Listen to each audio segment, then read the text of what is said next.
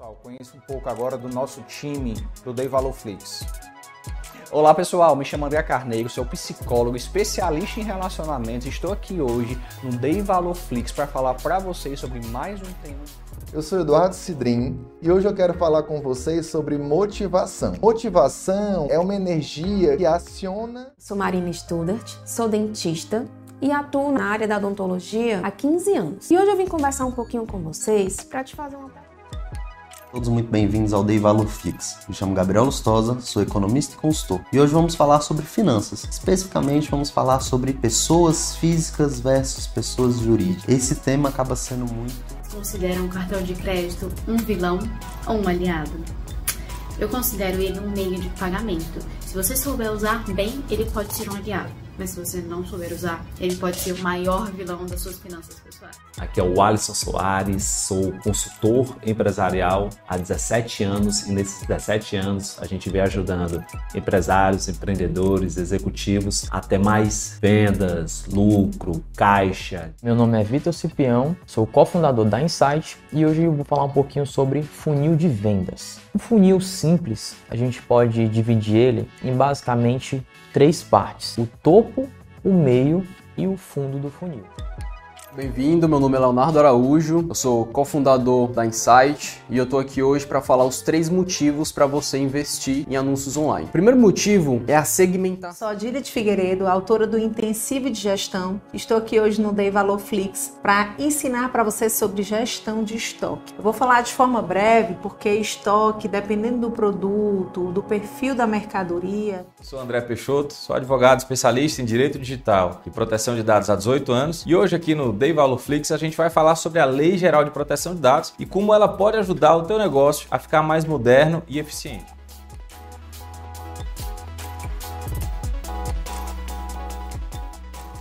Venha conhecer esse mundo do Dei Valor Flix.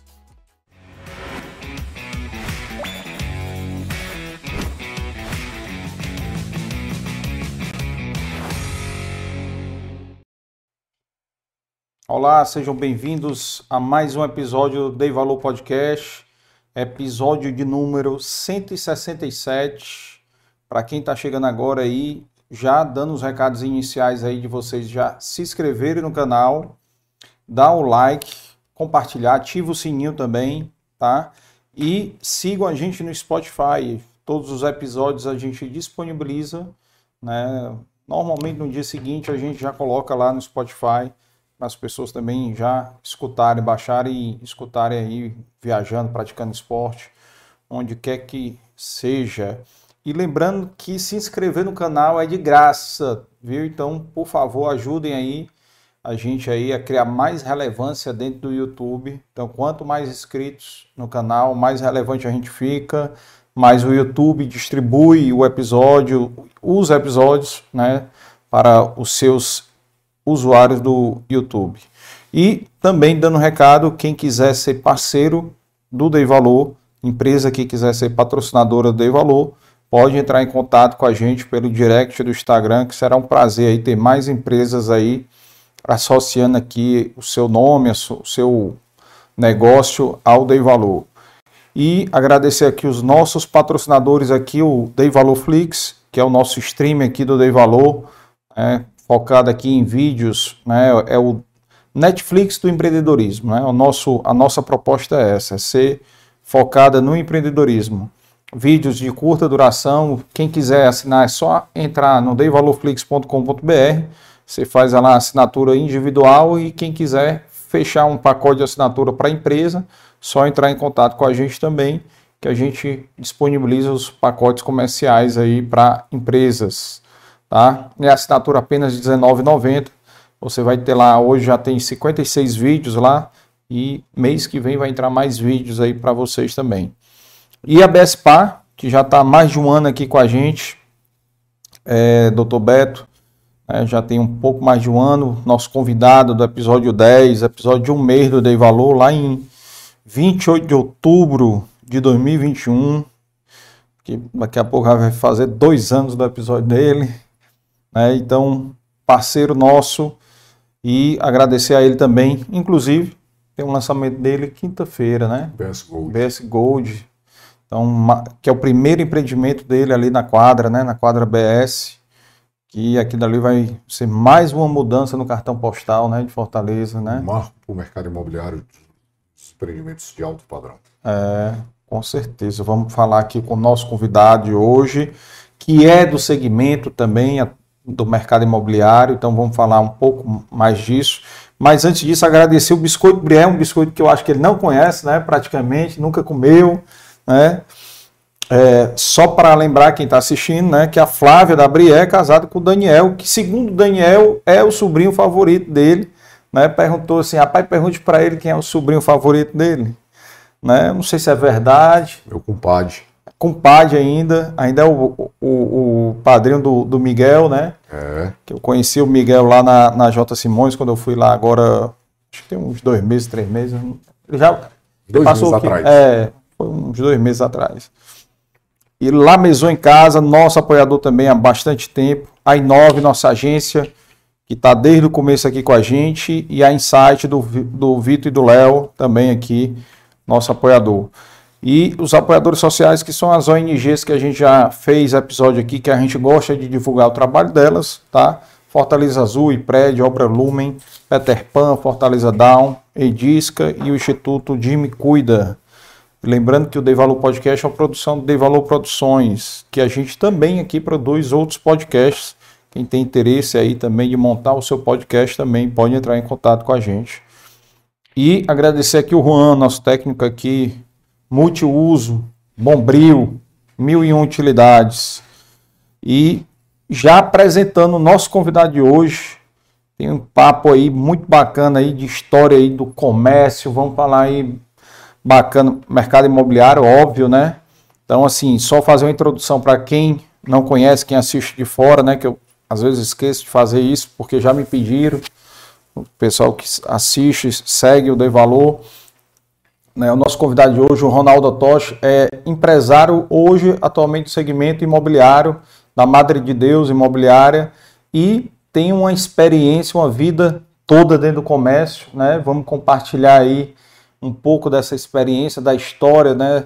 Do era Armazéns Esplanada ou, ou- É, começou com Armazéns Esplanada, né? o nome, né? Era o É. O nome original era Armazéns Esplanadas. Exatamente. Quem é aqui do Ceará e do Nordeste, muito provavelmente já viu, porque ele tinha loja em todo. Eram 40 lojas, né?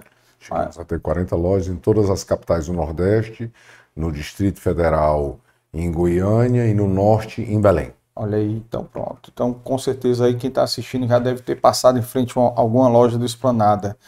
E vamos dar as boas-vindas aí. Ronaldo, seja bem-vindo aqui ao Dei Valor. Obrigado, Carlos Ernesto. É um prazer estar aqui uma grande honra atender seu convite. Cara, que bom, que bom. É um prazer nosso e, e história do comércio é, é coisa boa de a gente conversar também. E é bom que as histórias se conectam aqui, que aí eu já lembro do seu cunhado favorito também, né?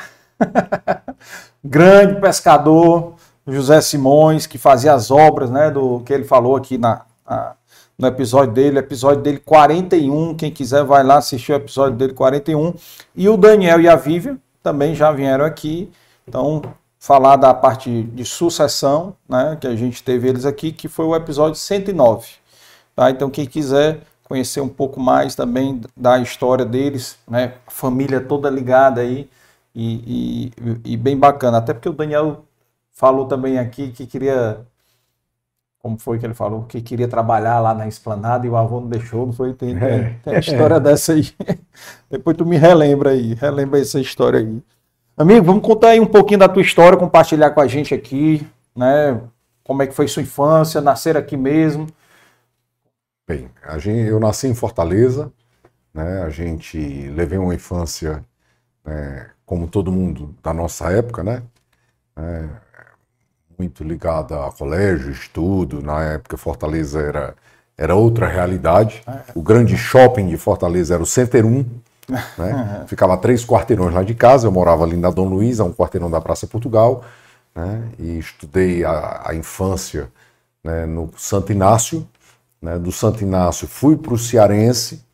E do Cearense eu fui fazer o, o antigo científico, né? o segundo e o terceiro ano científico no Colégio Cristos. E daí eu ingressei, fizemos, fiz, fiz o vestibular, ingressei na Unifor para administração de empresas. Né? E o interessante é que, embora sempre estudando, né, desde de muito novo, hum. né, a gente foi formado, uma coisa importante que até falei com você, que nas férias dos, dos colégios, em vez de ficar à toa, como a ah. grande parte, a gente ia trabalhar. Né? Desde muito, muito novo, 10 anos de idade, 11 anos, a gente acompanhava o papai, né? ia para a matriz, ia para as lojas, ia... e eu fui criando gosto hum. pelo negócio. Né? E aí, com 13 anos, né, eu realmente comecei a, a minha vida profissional né, vendendo tecido a metro na esplanada da Praça do Ferreira, de bata, com, contratado como um vendedor. Eu ia para aula, da aula eu ia para a esplanada, da esplanada eu ia para o antigo Ibeu, onde, e quando chegasse em casa, chegava em casa mais tarde, eu estudava, fazia minhas tarefas. Né, e aí, nós, eu, meu irmão, né, nós somos acostumados, nós somos formados dentro desse contexto. Né? Então, assim, foi muito interessante porque você vai criando é, um apego, você vai criando, você vai, você pode perceber do que é que você realmente gosta. Né? Uhum. E eu comecei aí com 13 anos a minha vida de vendedor de tecido né, na Praça do Ferreira. Continuei meus estudos, nunca larguei meus estudos. Depois a gente, eu evoluí. Estudava de manhã e trabalhava à tarde lá? de manhã. Estava de manhã, trabalhava à tarde, depois do almoço uhum. para trabalho. Voltava do trabalho direto para o IBEU né? Era o IBEU lá do, do centro, não? Não, o IBEU aqui da Aldeota, da Aldeota. Porque eu já vinha para casa depois. E assim, era muito interessante. Coisas da nossa infância que a gente não vê mais. Nós, quando íamos para o colégio, todos os primos estudavam no Colégio Santo Inácio. Né? E aí eu, a família do pai era uma família. A família do meu pai sempre foi uma família muito grande. Então, e a gente ia todo mundo numa Kombi, né? É, uma Kombi é, do Esplanada. Uma Kombi do Esplanada. Embaixo, a Kombi ia fazer entrega, ela já saía carregada da loja. A gente se distribuía todos em, em cima, dos, dos tecidos, né? E nós íamos, salvo engano, nós éramos 13, mais ou menos. É. E a Kombi deixava a gente no colégio, né?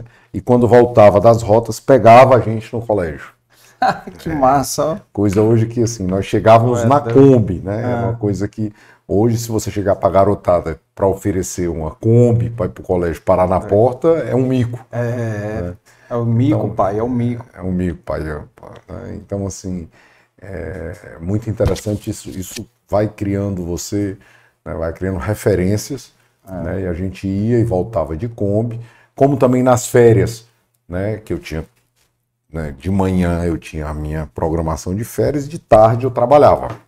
Né? Hum. Então a Kombi que eu aproveitava para ir para o colégio nas férias ia me deixar na praia ou na casa de um amigo.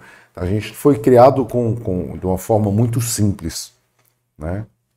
E aí a Kombi passava, me pegava, às vezes ia pegar meus amigos, minhas amigas, e a gente ia todo mundo para a praia, na Kombi, meio-dia na hora do almoço, né? a Kombi passava lá, né? não me esqueço nunca do, do, do motorista, que era o Tim, senhor Hermógenes, Hermógenes. É, é. E aí ele passava na praia, pegava a gente, ia distribuindo nas casas e voltava e deixava, me deixava em casa, eu tomava banho, almoçava e de tarde ia trabalhar. Quer dizer que vocês foram tudo criado dentro de Kombi. Dentro de Kombi, dentro da empresa. É. Né? Assim, isso foi muito importante para a nossa formação. É. Nós não chegamos lá como filho de dono ou como sucessor, nós chegamos assim e passamos por todos os setores. Uhum. Né? Eu comecei como, na verdade, nas férias, enquanto eu não tinha um, uma não função, é, eu ficava no almoxerifado, via como é que funcionava. Naquela época não existia né, é, a inteligência artificial, né? Tanto é que eu me lembro que quando a gente, muito tempo depois, quando a gente fundou a auditoria da Esplanada, o primeiro computador da Esplanada né, se chamava SP16. Eu não sei se alguém se lembra, mas era um negócio assim. Alguém aí Para ele ligar, passava uns 5 minutos processando, né? Era um, uma caixona desse tamanho. A minha época já foi de 286. Não era muito diferente, não, dos cinco minutos, não, viu? Não, mas o, o SP16 é uma coisa bem arcaica, é uma É. coisa que. Quem mexe com informática já deve ter ouvido falar, quem não ouviu, puxe no, no Google para você É. se informar o que é um SP16.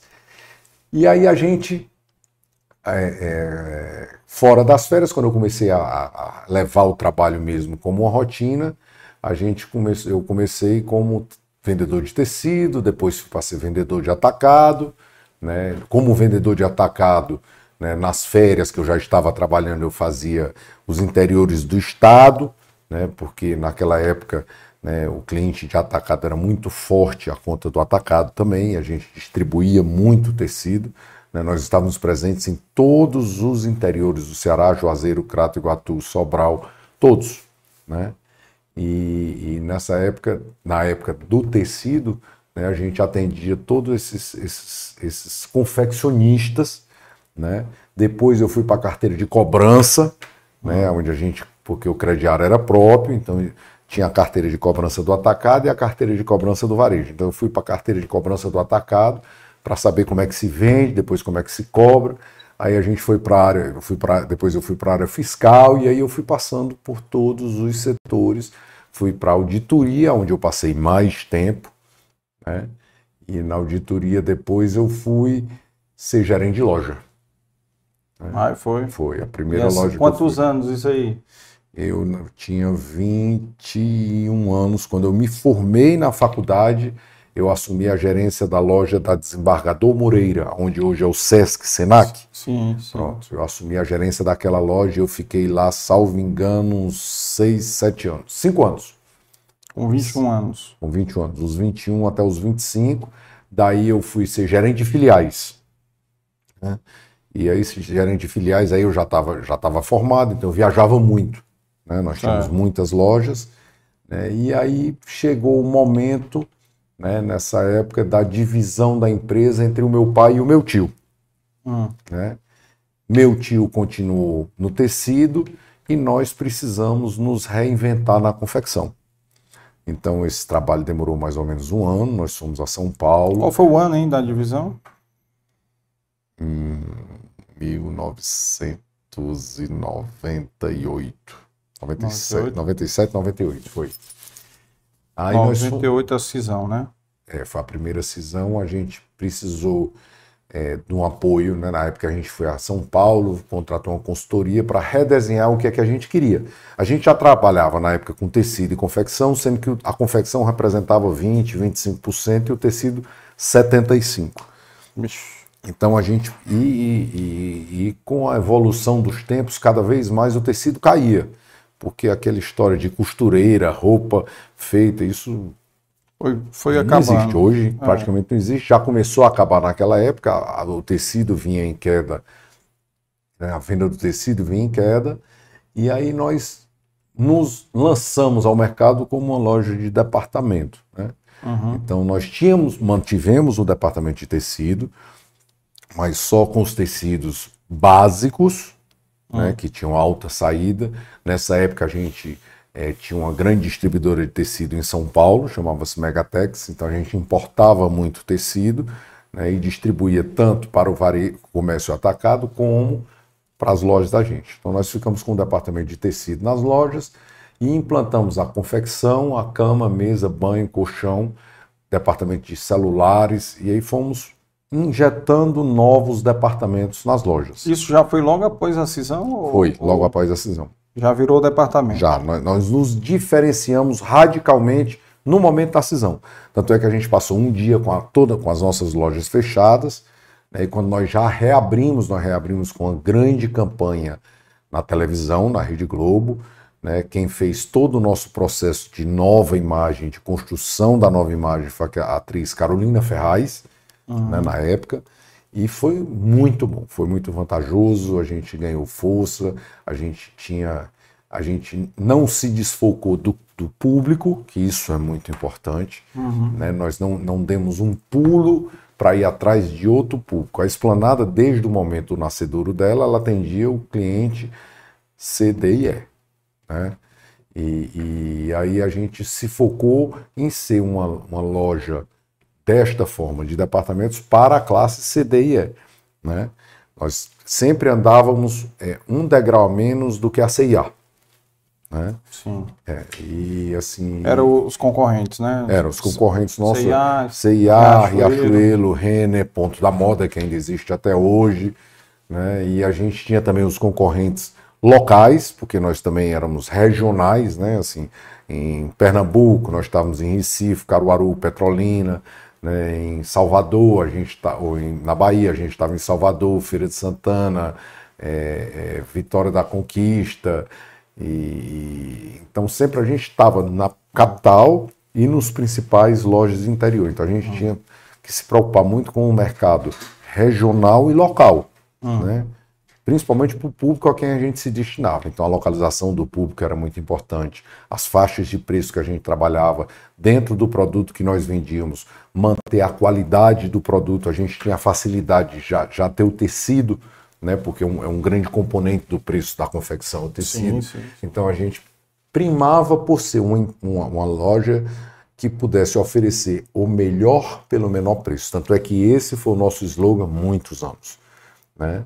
Mesmo com, a- com o redirecionamento, com o redesenho da, da empresa focada para lojas de departamento, saindo da antiga loja de, de- de- tecido né? e se renovando.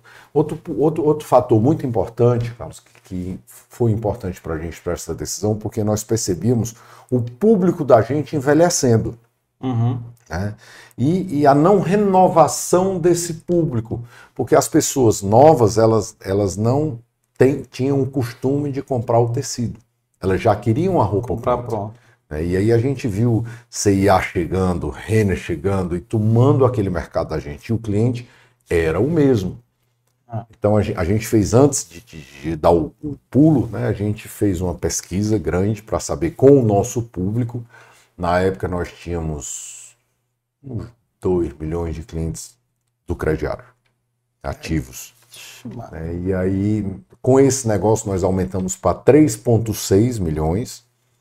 né, e foi muito bom né, durante todo o tempo que a gente conseguiu conduzir a empresa desse jeito. Aí nós tivemos que, com o crescimento do negócio, com a exigência do crescimento da empresa, né, se, exige- se exigiu mais capital de giro, principalmente para bancar o crediário próprio, porque o nosso cliente ele não tinha cartão de crédito. Cartão de crédito. né? Imagina. Carnê, né? É- é- mas era o carnê e a gente se lançou no mercado com o nosso próprio cartão de crédito. Ah. né? Fizemos uma parceria, uma associação com o Bradesco.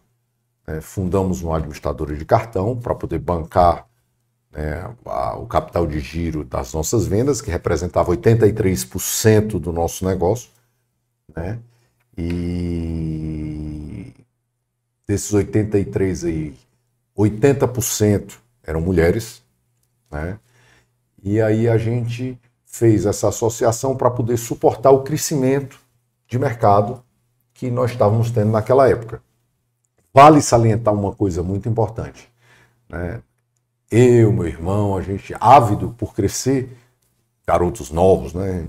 E a gente queria abrir mais lojas. E o papai sempre com o pé no freio, no gol, dizia: é, é melhor do que abrir 10 lojas em prédios próprios, onde você vai estar fazendo filho, ou 10 lojas em prédios é, é, é, alugados, que não são seus, onde você vai estar fazendo filho na mulher dos outros, você está reformando o imóvel, você está fazendo um ponto, você está fazendo um ponto comercial. Ah. É, a gente abrir duas, mas que sejam nossas. E aí foi aonde a gente, aonde eu me apaixonei pelo mercado imobiliário. Hum. né? Eu tinha uma formação de varejo que eu sempre tive. né? Eu sou filho de um libanês, né? E, e- e a origem da minha mãe é Paraíba, né? Libanês com uma paraibana. E eu te- sempre tive o, o sangue muito forte do comércio, né? E eu tinha e, e- e aí veio essa- esse lado que eu fui me apaixonando pelo, pelo, pelo lado imobiliário da coisa. Mas voltando aqui, então vai Mas as lojas já eram próprias, sempre foram próprias antes da cisão? Se- é, tanto é que assim, é, a gente investia no negócio e investia no imobiliário. É, grande parte das lojas eram próprias. Ah, tá. E aí eu, eu com o crescimento do, do, do, antes do crescimento do negócio, eu tive a grata possibilidade de trabalhar direto no departamento de compras com um grande professor que eu tive, que foi meu tio, José Otoshi. É, antes da separação, né, nós trabalhamos, trabalhei com ele muitos anos, né, porque depois de gerente de filiais eu fui para o departamento de compras, né, e aí eu, você tem que saber vender, você tem que comprar, você tem que cobrar, você tem que administrar, então, e você só adquire essa, essa expertise se você estiver fazendo o negócio. Né? Esse negócio é. de você é, aprender nos livros não, não rola. Não rola. Não, não rola. A gente, quando a gente entrava, pra, quando, eu, quando eu assumi o departamento de cobrança do atacado, eu ia com o motorista, o cobrador, entender por que aquele cliente, para saber como liberar o crédito para aquele cliente, qual era o potencial de compra que aquele cliente tinha para uhum. poder comprar, qual, o que, que ele conseguia produzir, qual era o tamanho do negócio dele, e com aquilo a gente ia ajustando a modalidade. Sendo que aconteceu outra coisa muito importante, que foi um fator além da idade dos nossos clientes, né, o mercado começou a abrir para a China, pra, e as fábricas né, que antigamente é, não chegavam no cliente ponta final ou no cliente pequeno, né, ela usava os grandes armazéns, como nós éramos, para que a gente fizesse esse trabalho da venda do atacado. Sendo que as fábricas começaram a ir ao cliente diretamente. Começaram a fazer entregas diretamente de três peças, quatro peças. Né, e aí perdeu nós começamos a perder mercado para o nosso fornecedor. Em vez dele me fornecer e eu fornecer para o, o cliente, não, ele já estava pulando uma etapa. Isso tá então a gente demais, tinha que né? sair do tecido de qualquer jeito. Tanto é que assim, logo depois que a gente saiu, que a gente se separou do meu tio, ele fechou. Acho que ele passou uns 4, 5 anos e fechou. Né? Porque ele não se renovou, ele continuou no tecido e na cama, mesa, banho. Né? E aí ele, ele encerrou a operação. Né? Ele já também tinha mais idade e nós continuamos por um bom tempo. Né? E foi muito bom né? todo esse aprendizado. Com essa, com, com a esplanada lançada, aí nós mudamos o nome, tiramos armazém, né? É, botamos o loja e botamos o Buy Express. Embaixo era Lojas Esplanada Buy Express. Né? O que era o Buy Express? Eram nossas marcas de roupa. Ah, tá. A nossa marca, a nossa grande marca de roupa que estava voltada para o público do feminino jovem, que era para me fisgar, né? Aquela aquela pessoa, aquela mulher, aquela aquela adolescente, aquela é, mais nova que queria ser igual a Carolina Ferraz, que queria ser igual a Isis Valverde. Então, todas as nossas campanhas publicitárias eram associadas à imagem de artistas que estavam na novela das oito. Em alta no momento. Na alta no momento. Então, é, é o shortinho jeans, era a é. camiseta. Era... A gente faz, fez toda a programação, foi muito bem feito tudo isso, né? A gente teve. Vocês pautavam o figurino da novela ou não? Não, a gente não, não dava para fazer isso, que é uma coisa nacional, mas. Ah as, eles lançavam, sempre a Rede Globo sempre lançou a moda e nós copiávamos e botava a atriz e dizia, ó, você encontra lá. isso aqui na esplanada. Entendi, entendi. É, e aí eu levava o meu Jogada de marketing. Foi fantástico. Até que o Brasil entrou numa situação complicada, né? Eu não sou político, eu sou apolítico, né? Eu, eu prefiro não, não me manifestar sobre isso né? mas é, o Brasil entrou numa situação muito complicada de economia e de crédito. Uhum. Né? Quando nós estávamos aí navegando de braçada, o, a inadimplência começou a subir. E subiu muito. Que ano foi isso, mais ou menos? 2009, 2007, 2009. 2009. Governo. É... Segundo o governo Lula. Exatamente. Segundo o governo Lula. É, entrada da Dilma. Vixe, aí pronto. pronto piorou aí, mesmo. O mercado balançou terrivelmente, já que é. você me deu essa. E com isso, os bancos começaram a restringir crédito. Ah. E 86% da nossa venda era do crediário, que era patrocinado, que era parceria meio a meio com o Bradesco. Então começou uma guerra interna, até que um dia o Bradesco né, executou as garantias né, e nós tivemos problemas de crédito para rodar a empresa, não foi nem para comprar, foi para vender. Aí não consegui vender. Não adiantava, se eu não Ah. tinha o canal de venda, porque o meu cartão que representava 86% foi trancado o crédito, como é que eu ia para frente? E vocês não tinham um carnê mesmo, aquela. Não, nós tínhamos tudo migrado já para o cartão e o sistema era É. todo do Bradesco. E aí isso foi um. Será que ainda tem carnê, hein? Tem. Será que a Casa Pio Casa ainda Pio tem? ainda vende no carnê. É. E eu vou dizer uma coisa, é, é sábio, porque não depende de banco. Porque banco dá o guarda-chuva É. na chu no sol e tira na chuva, né? É. Enfim, o que é que aconteceu? E aí nós tivemos esse, esse grande problema para resolver. Dentro desse contexto, né, nós só tínhamos um caminho. Hum. Era pedimos uma recuperação judicial Uhum. né, para que a gente pudesse honrar todos os- os nossos compromissos dentro do contexto da recuperação judicial e Qual foi o ano? encerrar a operação 2011, 2010, 2011. E é- Ah. não, dois- nós estamos em 2023, não, 2000 e 2000 e- não, 2012. É? 2012, 2013, foi mais ou menos aí. E aí a 2007, 2009 começou a dificuldade do crédito, né? foi. E aí essa dificuldade Foi andando. Foi, andando, né? E aí a gente pediu a recuperação judicial, né? E tivemos que encerrar a operação dentro desse contexto da recuperação judicial, né? E aí dentro desse dentro desse interim, né? Aonde eu já vinha com aquela aquele afago pela área imobiliária, eu comecei a me programar Uma migração. uma migração, exatamente.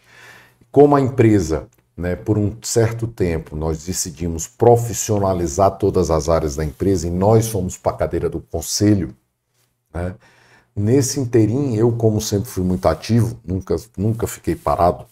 Né, quando eu era é um fato engraçado que você me permite dizer, Hum. é, é, eu sempre gostei muito de mexer com o comércio. Então, quando eu era adolescente, eu juntava o dinheiro que eu ganhava na, na- na- no meu trabalho, né? Porque nós batíamos ponto, aquele ponto, tinha, tinha salário, tinha tudo, né? Eu, eu ia para a Caixa Econômica Hum. comprar ouro nos leilões da Caixa Econômica Uhum. para revender esse ouro para os ourives de Fortaleza. Aham. Conheço amigo que faz isso. E assim, eu, menino velho, 19 anos, 18 anos, fiz isso durante muito tempo. Né? Eu ia, fui, comprava, distribuía, né? e aí tinha um Orives que trabalhava comigo, o antigo Janjão. né? Ele, ele tirava as pedras das coisas que a gente comprava e as pedras a gente vendia para São Paulo. Era? Né? Para uma pessoa que ele tinha lá. Então eu sempre gostei muito de comércio. Aham. Né? No, no afã do comércio também, né? nesse, nesse, nesse meio termo, a gente resolveu fundar o Carnaval de Fortaleza, o Fortal. né? E aí nós, nós eh, eu fui convidado para ser patrocinador do primeiro bloco do Fortal daqui, que foi o Araboneco, na época da No Esplanada. pré-carnaval, foi? É, no pré-carnaval, né? Pré-carnaval de Fortaleza, exatamente. E aí a gente foi ser patrocinador. E eu gostei do negócio. né? Achei animado, achei menino com 20 anos de idade, a vida 21 anos de idade. E aí nós lançamos o Fortal. né? Na época, né, era o pessoal do Siriguela, com Siriguela, eu na frente do bloco chamado Eva Bari, né, que nós Uhum. começamos com asa de águia, Siriguela com chiclete, né, aí tinha cheiro de amor, devia ter uns quatro blocos, nós fizemos o primeiro Fortal, que agora completou 30 anos, né, Ah. eu tinha o que, 23 anos, né, aí fiquei no Fortal ainda durante uns cinco anos, capitaneando o o Eva Bari, era eu, Bob Santos, é, Colombo Cialdini, Adriano Barbosa, Adolfo, Carlos Romero, nós éramos oito. Né? E a gente ficou oito anos, cinco anos no Fortal. Né? Foi quando eu, a, a, a obrigação começou a chamar mais de mim e eu me desliguei do bloco, e na época ficou com o Colombo, Cialdini e o Roberto Santos. Uhum. Né, O Colombo até hoje está envolvido né, com o Fortal. Fortal, é. Eu acho que o Bob está só fazendo campanha, que é o Roberto Santos. Aham. O resto não está mais envolvido. E aí, assim, eu sempre tive essa veia e essa vontade de fazer e querer mais. E trabalho para mim nunca foi, nunca foi problema. Tanto é que no primeiro Fortal, né, que a gente tinha recursos limitados, né, e o nosso grande primeiro patrocinador, os nossos dois grandes patrocinadores foi Esplanada e Pague Menos, nosso amigo Deus Maqueiroz, Ah. né? E depois veio Colchões Ortobon, né? E a gente, inclusive durante toda a existência do Evabari, esses três, Esplanada, Pague Menos e Ortobon, eram meus três principais é, é, patrocinadores. né? E Deus Mar muito novo, ia com a gente em cima do, do trio, ele, a tia Auricélia, né? e a gente trazia, na época, a Força da Esplanada trazia os atores globais, né? Então, o nosso, o nosso bloco realmente era, era, era uma coisa venerável. Né? E a gente tinha a facilidade do tecido, e aí eu pegava a facilidade da esplanada e eu fornecia os tecidos dos outros blocos. A mortalha, né? É, eu vendia as mortalhas aqui até os pais. Depois virou abadá, aí depois virou camiseta, mas aí eu já não estava mais. Mas enquanto era tecido, eu mandava fazer os, os tecidos nas fábricas, vinhas e eu era uma oportunidade de fazer a empresa vender mais. sempre. Negócio, negócio. Então, assim, a, a gente sempre estava. Eu, a gente, eu, sempre estou buscando uma oportunidade de fazer um negócio dentro do que eu estou vivendo. Né? Eu acho que está no meu sangue.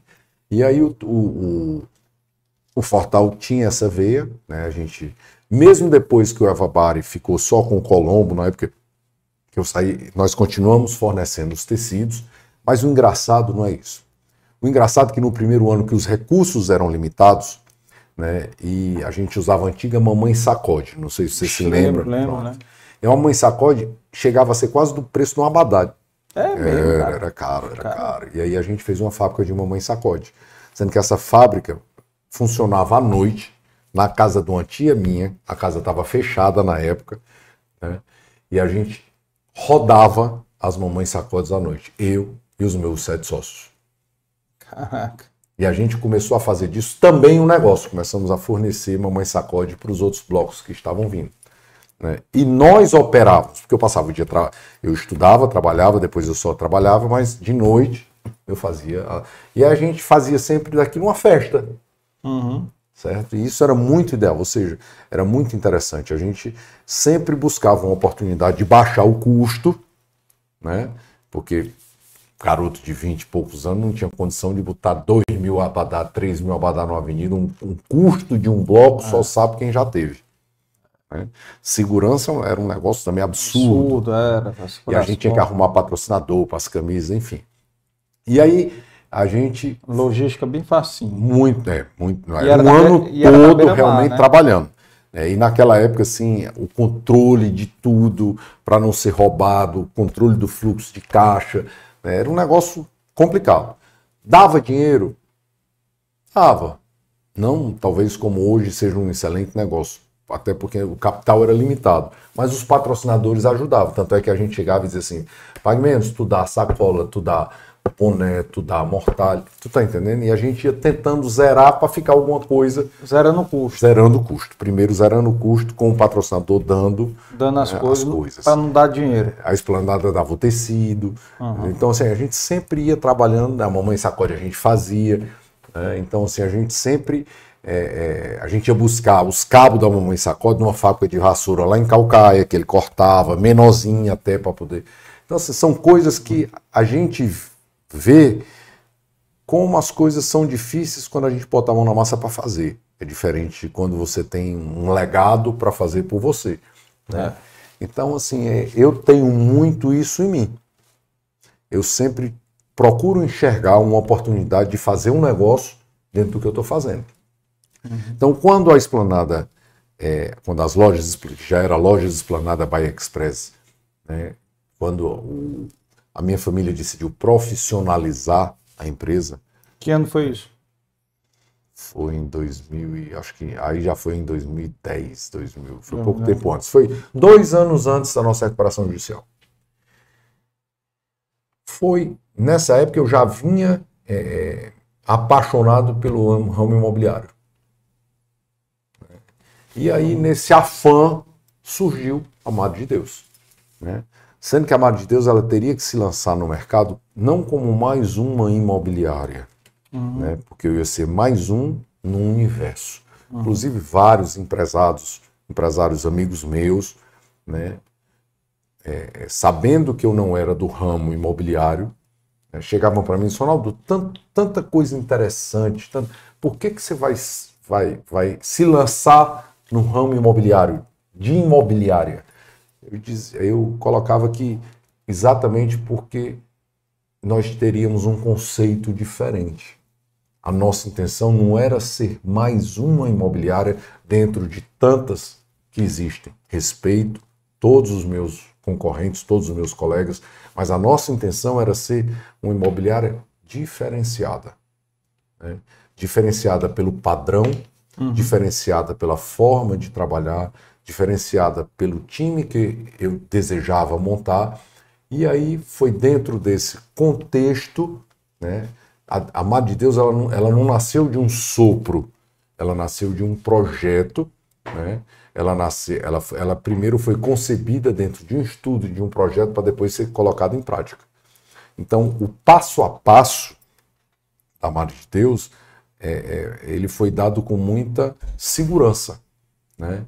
Na época, eu queria entender como, como funcionava o imobiliária, e aí eu tinha um grande amigo, Paulo Angelim da Viva, Sim. e nós fizemos uma célula. Trabalhei com ele em 2001.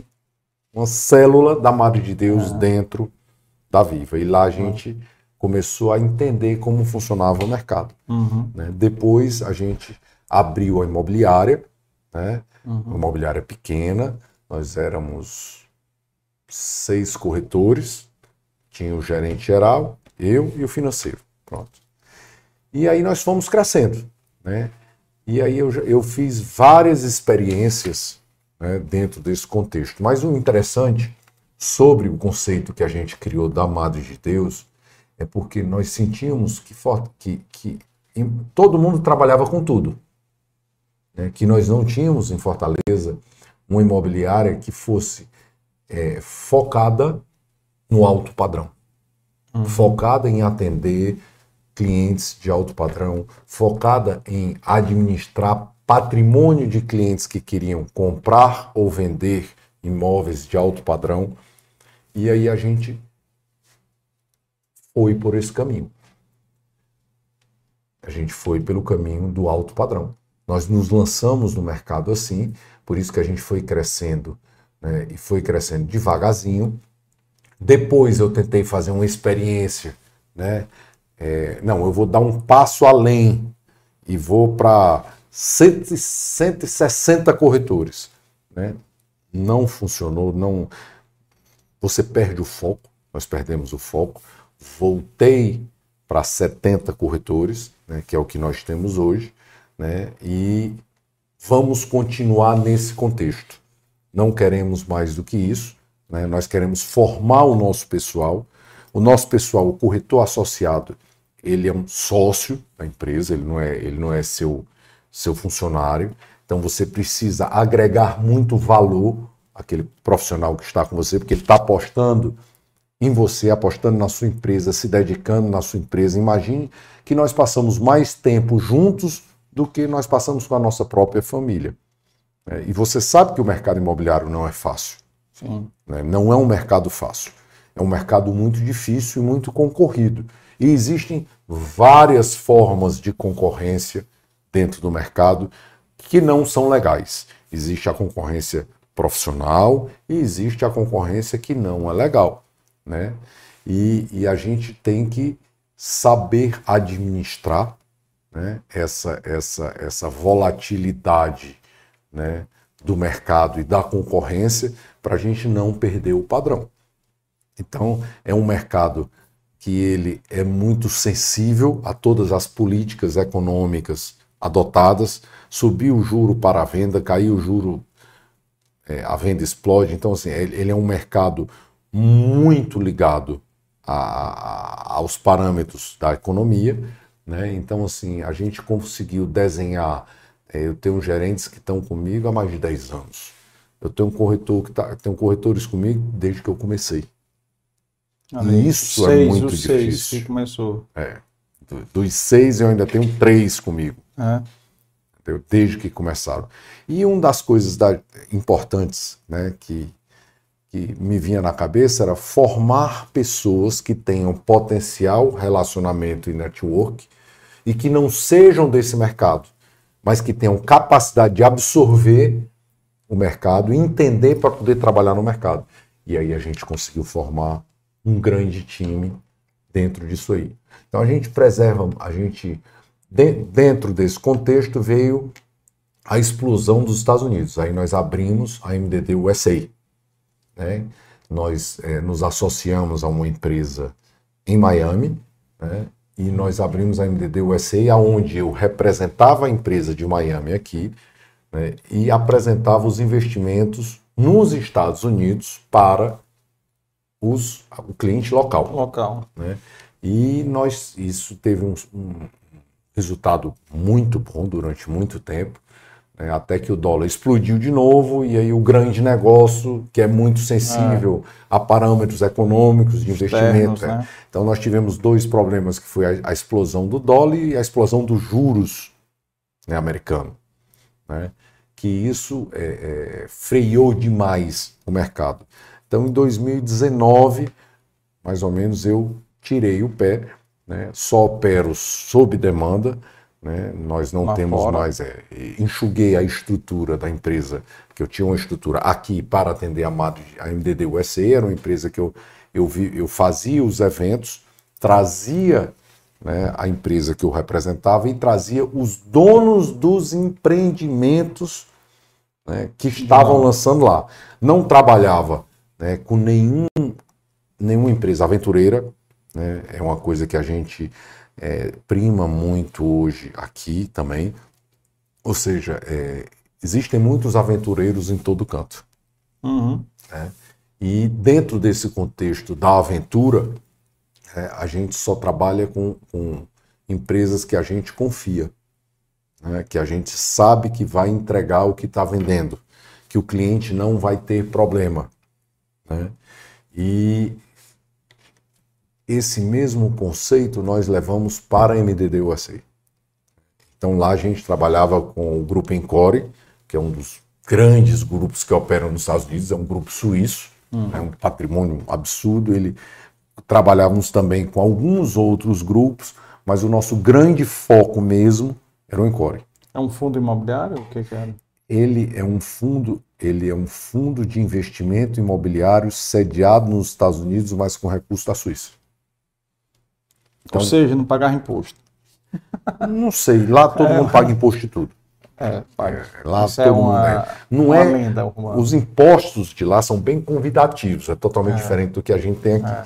Então, assim, eles eles trabalhavam muito sério, muito honesto. Eles, tinham, uma eles têm uma rede de hotéis, que são os Encores, Las Vegas, eh, Boston tem um Encore fantástico, né? e eles construi, constroem condomínios né, de alto padrão, de alto luxo para locação. Hum. É, e aí a gente conseguiu também, é, a gente trabalhava no mercado de Miami, né, mas o nosso grande foco era investimento com rentabilidade, né, que é o mercado de Orlando, o mercado de férias, Disney. É. né, mas com a queda também dos Estados Unidos, do, do- do- potencial turístico, né, que Uhum. to- toda, todo esse, esse, esse composto teve um- um- uma perda muito grande para o potencial turístico, principalmente em 2019. Então a gente tirou o pé do freio e se focou aqui, porque aqui estava acelerando. Não tem. E aí a gente tem que ter foco. Como a gente não quer ser uma empresa de muitos braços, a gente quer ser uma empresa focada, né? Para a gente ser bom no que a gente faz, né, a gente tem que ser focado.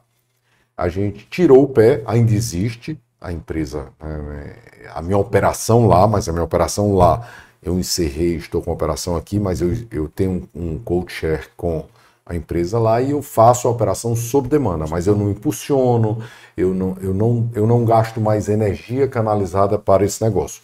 Hoje a energia canalizada está aqui. Né? Uhum.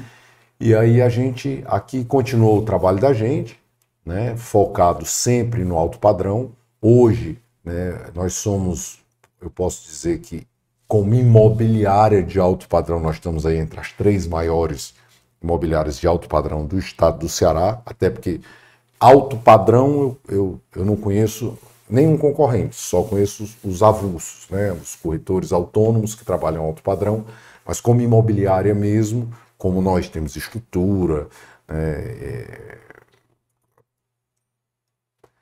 a captação. Uhum. Né? Hoje Onde nós é que temos, vocês funcionam? Onde é o escritório de vocês? Nós trabalhamos, nós estamos no 23º andar do edifício Santana Business, ali na Vicente em Ares 521.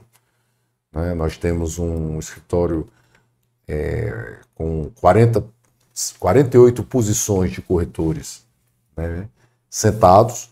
Né? Nós temos os plantões né? dos altos padrões, inclusive tenho o prazer de ser convidado pelo Beto Student, pela Renata, para participar e capitanear o plantão do BS Gold, que vai ser lançado amanhã, e que, sem sombra de dúvida, é um dos maiores projetos arquitetônicos voltados para o alto padrão e o alto luxo. Né? O Beto realmente ele prima por redesenhar todo, todo o contexto de alto padrão e isso eleva, porque puxa os demais a fazer isso. Né? Uhum. E a, a gente está presente nos altos padrões, né, sempre focado. Como médio, médio padrão, né, eu tenho, eu só trabalho poucas construtoras, né, até porque eu não tenho um braço para isso. Né, um grande parceiro hoje da Madre de Deus é a Moura do B, né, e nesse nível, porque ela tem produtos médio padrão. Né, então, no, no médio padrão, nós estamos focados nela.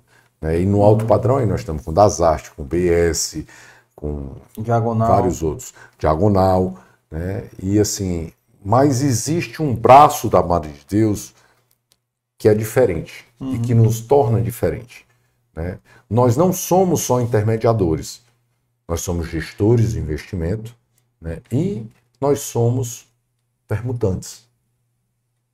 Né? Nós tivemos é, é, a grata possibilidade de poder sermos permutantes, né? E a gente também formata parceria de build suit, é, a gente tem um grupo de investidores que compram terrenos para perguntar com as construtoras, né? A própria Madre de Deus ela, ela participa de algumas permutas, né, com a construtora. Né? Então assim a gente a, a gente procura sempre não ficar bitolado ao quadrado. Eu estou aqui, ok. Eu faço intermediação, ok. Eu estou dentro dos lançamentos de alto padrão, ok. É, eu capto, né, nós fomos a primeira imobiliária no estado do Ceará a fazer captação de lead na internet, no Facebook. Né? Inclusive, assim, muita gente diz, Ronaldo, e a gente hoje, né, 90% dos meus clientes estão advindos da minha captação de internet e de placas. É, então, assim, a grande parte vem do lead gerado, que nós já estamos trabalhando nisso aí desde que nós começamos. Então, hoje, assim, a gente prima muito por isso. Eu tenho uma house interna, onde a gente produz todo o material da gente, aonde a gente faz tudo que a gente faz, a gente faz interno. Né? Eu tenho alguns profissionais externos. Designs, design, né? Tudo, profissionais tudo. Não sai um material nosso uhum. sem passar por aprovação nossa. Né? Então a gente procura também fazer isso né, de uma forma diferenciada, porque fazer o que todo mundo está fazendo, nós vamos ser mais um. Por mais que eu invista para gerar o lead, que eu bote dinheiro no Facebook, no Instagram, para impulsionar o negócio, nós vamos ser mais um anunciando a mesma coisa que os outros estão anunciando. E aí, qual é o nosso diferencial? É que grande parte, mais de 50%, mais de 60% da minha venda, ela vem de avulso. Repasse de imóveis de alto padrão. Ah, o mercado está aqui bombando, todo mundo feliz porque vê um monte de lançamento. Eu estou lá, eu estou dentro dos lançamentos. Mas eu não estou feliz só porque vai ter lançamento. Eu estou feliz porque todo lançamento vai gerar uma grande oferta de imóveis avulsos a serem repassados. E esses imóveis avulsos a serem repassados de alto padrão, eles precisam ter um endereço certo. Não adianta você, ah, eu vou começar a ser, hoje eu vou começar a ser corretor, vou trabalhar em alto padrão. Hum. Sem o conhecimento, sem o network, você não consegue fazer. Uhum. Esse é o grande diferencial. É. Por exemplo, um corretor, você chega para mim e diz: Eu quero ser um corretor madre de Deus. Ok, você quer ser um corretor. Ah, eu quero vender alto padrão. Não é assim. Você tem que passar por, um, por todo um aprendizado. Imagine que hoje Fortaleza deve ter mais de. Vou dar um chute, tá? 30 mil corretores. Ok? 30 uhum. mil corretores. O que é que vai te diferenciar você sendo um corretor dos 29.999 outros corretores. É o suporte que você tem, é a empresa que você representa, é o network que a empresa que você trabalha tem, uhum. é o seu conhecimento de mercado. O seu network é, também. É o seu network, é você estar tá se atualizando. Né? Porque senão você vira um corretor geladeira, onde cada casa tem um. Uhum. O mercado está cheio de gente e boas ideias. Mas você tem uma boa ideia. Executar essa boa ideia tem um gap de investimento, de tempo. De... Então, assim, muitas vezes o corretor olha e diz assim: eu tô, estou tô muito bem aqui, isso acontece com a gente cotidianamente. Vou dar um tempo e ser corretor autônomo. Quando esse corretor ele tem um, um um bom histórico conosco, né? E geralmente tem, né? Grande parte tem. Eu digo, ó, a porta da casa está aberta. Menos de um ano ele está de volta. Por quê? Porque não é assim. O mercado, ele está aí, mas você tem que ter uma rotina, você tem que ter. Você não capta cliente. Ah, eu vou fazer um anúncio o quê? Você pega, faz um anúncio. Ah, captei não sei quantos clientes. Não existe isso. Às vezes a pessoa olha, o cliente chega para mim e diz assim, é, um cliente vendedor. Hum. Ronaldo, eu quero negociar, eu vou botar um imóvel para vender aí, eu quero negociar a comissão. Eu digo, a comissão que eu trabalho é essa e essa. Ah, Ronaldo, dá para baixar? Eu digo, dá não.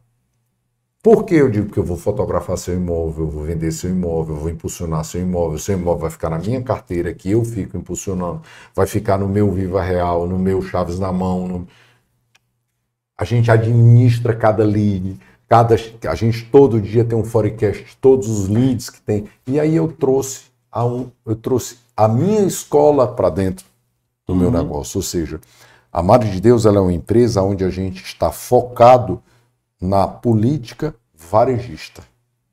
Ou seja, rotação, a gente analisa rotatividade de imóvel, venda de imóvel, percentual que a gente lucra com imóvel, com outro. A gente tem que ter todas as etapas para gerir uma empresa.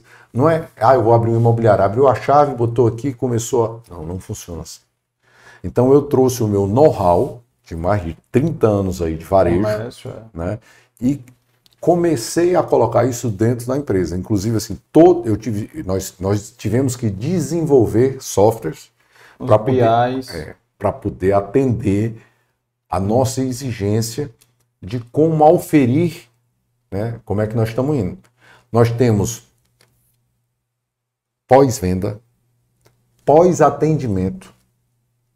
Você foi atendido por mim, você vai receber uma ligação uma pessoa para saber se o corretor lhe atendeu bem, se você está precisando de alguma coisa, se o corretor lhe deu, lhe deu feedback, se ele mandou imóvel. Se ele não fez isso, na mesma hora a moça autorizada já notifica o gerente para transferir o seu atendimento para outro corretor.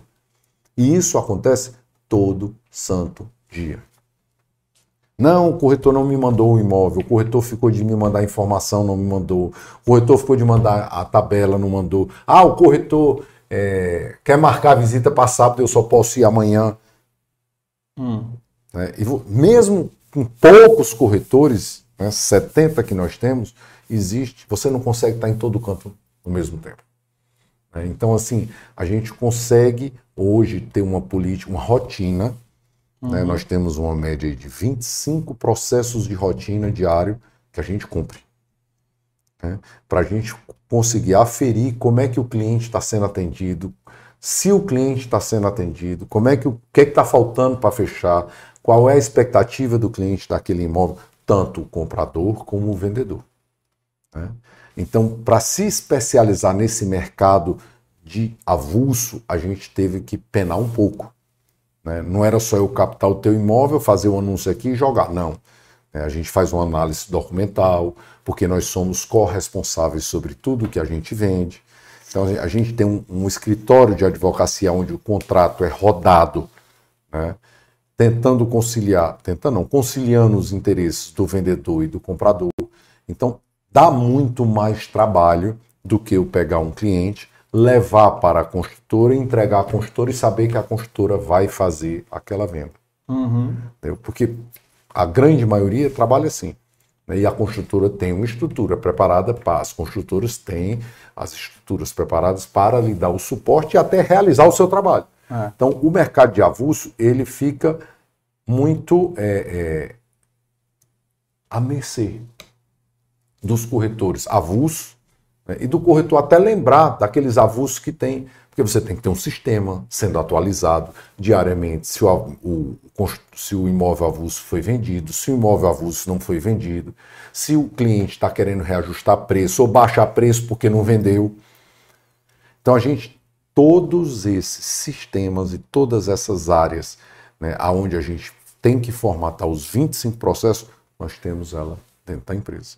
E que eu não, quem trabalha comigo, né, assim, e que vem, quem vem de outras imobiliárias, diz, Ronaldo, eu nunca vi isso em canto nenhum.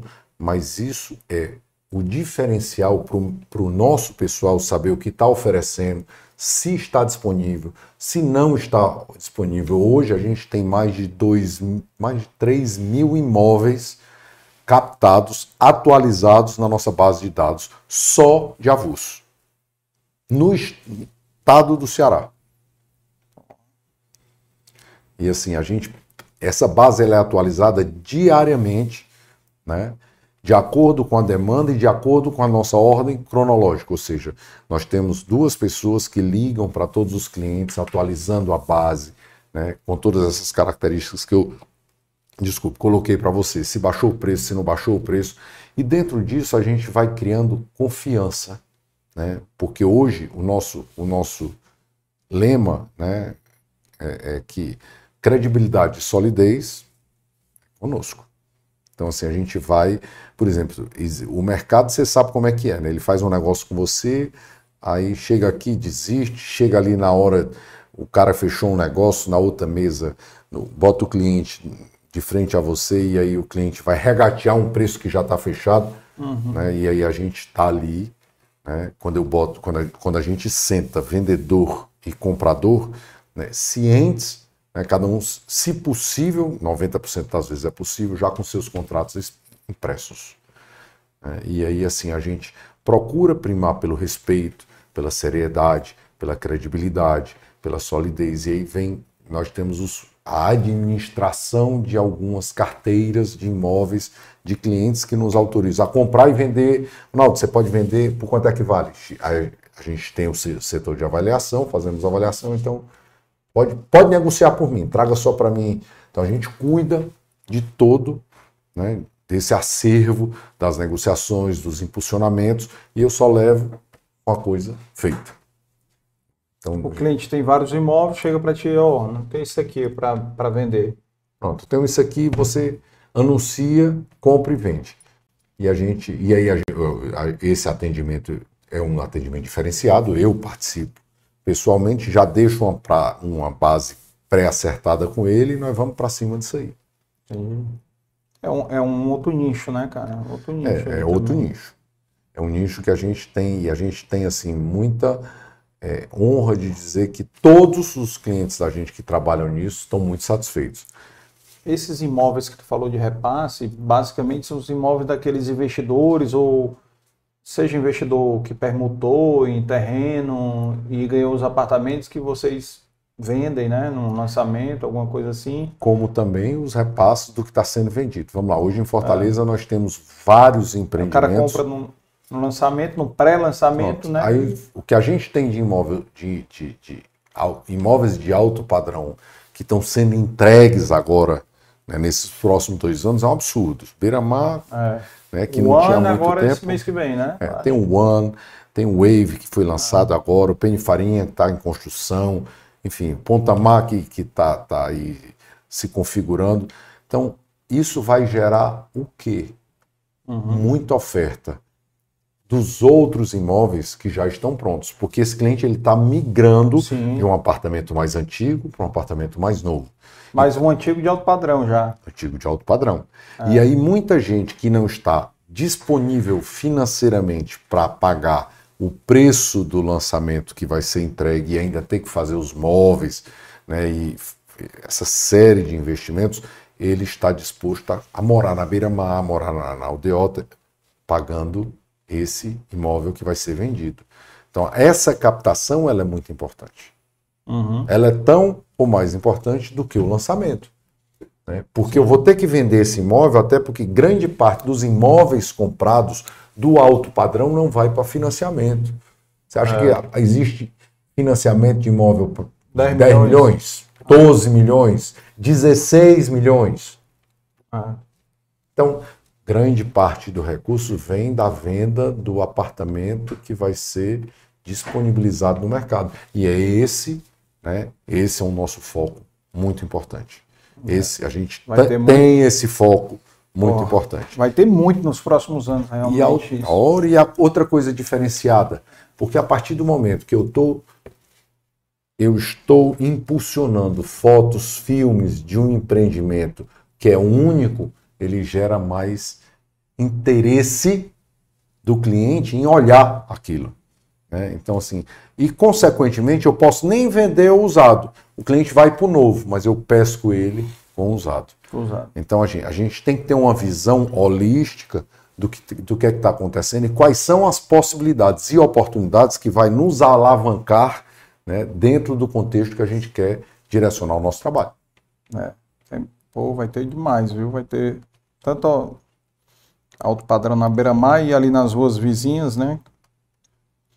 O... Meireles, nós, nós temos Meireles tá belíssimos tá lançamentos. Para quem não gosta de beira-mar, eu particularmente não moraria na beira Eu não moro na beira-mar.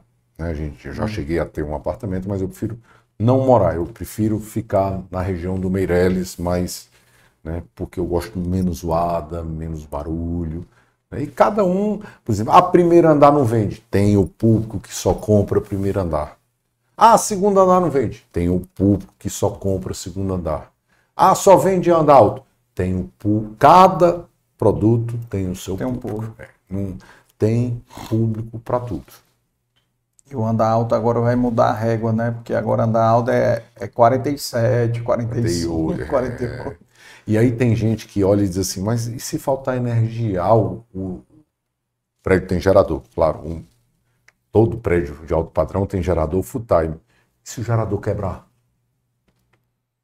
É, mas tem, tem um, um elevador inteligente agora também, né? Tem um... E se o elevador inteligente quebrar? Então, existe um público que tem. O que é que eu estou querendo induzir a você a refletir? Que tem um público que rejeita andar alto. Uhum.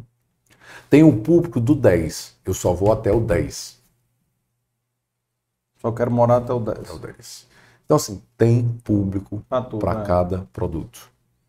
Ah, mas como é que está construindo lá? Lá no fundo, só com a vistazinha do mar. Tem público. Para tudo, é. Tem público para tudo. O que, o que carece né, é hoje a gente ter uma noção da precificação, né, porque os preços eles estão divergentes. Né? Não tem uma bolha não, cara, aí. Eu acho. Que... Olha, eu, essa semana eu estava conversando inclusive com meu irmão sobre isso. Se você tem algumas demandas que você, se você me fizer, né, eu não tenho para lhe atender. E apartamentos que não têm investidores altíssimo tipo, padrão. Tipo. Wave. acho que o, deve ter hoje uma unidade. Há um mês atrás nós vendemos o 15. E como ele, tem outros. O São Carlos, que está sendo entregue agora. Visão ideal. É. Então, assim, tem muitos empreendimentos que. Ah, Ronaldo, repasse.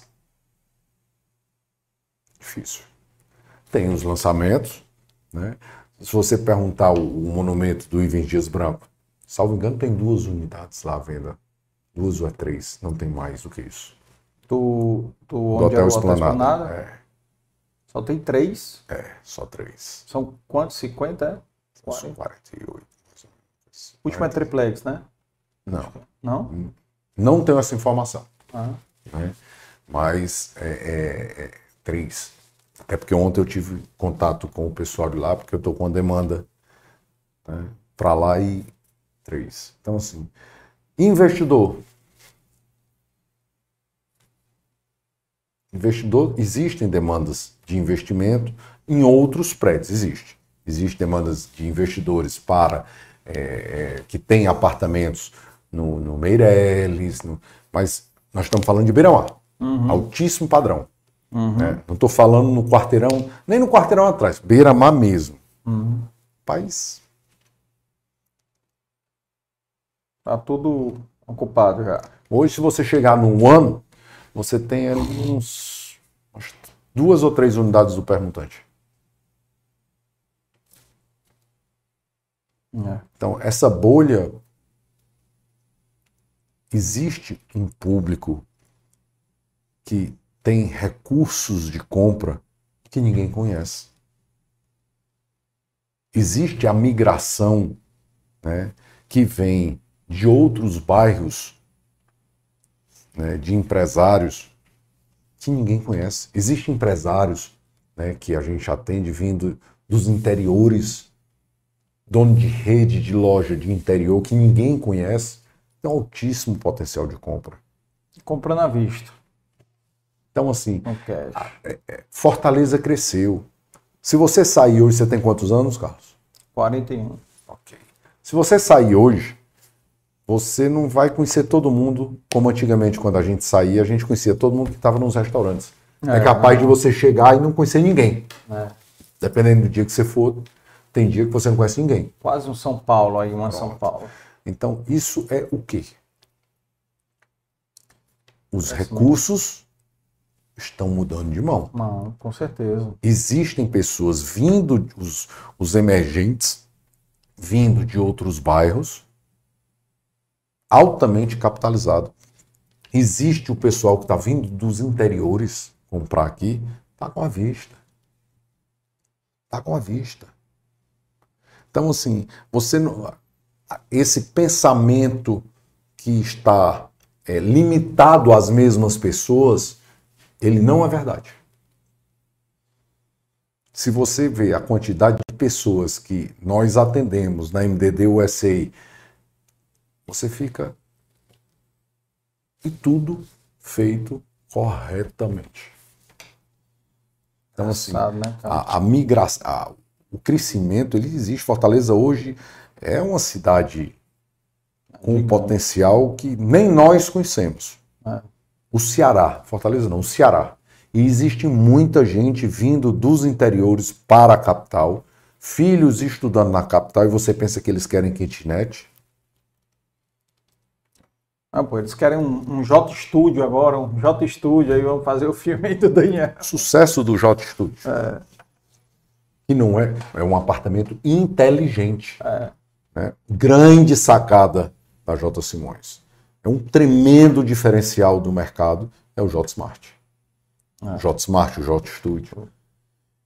Vamos ver agora é, é, outras empresas lançando apartamentos dentro do contexto que a J Simões lança, mas não com a mesma tecnologia. Uhum. Então, assim, hoje a gente tem muitas pessoas estudando, é, é, buscando atender esse público. Aí o, f- manda o filho e o pai compra para ele também. Sendo que Ah. quer beira-mar. Cara, na minha época, por exemplo, quando. eu- Na minha época, meus amigos, na época também, a maioria, quando casavam, comprava um apartamento ou uma casa em torno de 100 a 120, 150 metros quadrados no máximo. Minha época recém-casado, né? Você era, digamos que era o, a média. Não era todo mundo, obviamente, mas a média. Hoje em dia, rapaz, o cara casa quer ir morar num apartamento desse, de 70 metros, 60, 50. Né? Então, assim, não, porque, bem, quando eu comprei o meu, na época, eu comprei pensando assim, pô, vou morar a vida toda, né? Ninguém passa a vida toda. Ninguém não passa, passa, não cara. passa. Ninguém passa. Não Fica passa. trocando aí, o pessoal, por exemplo.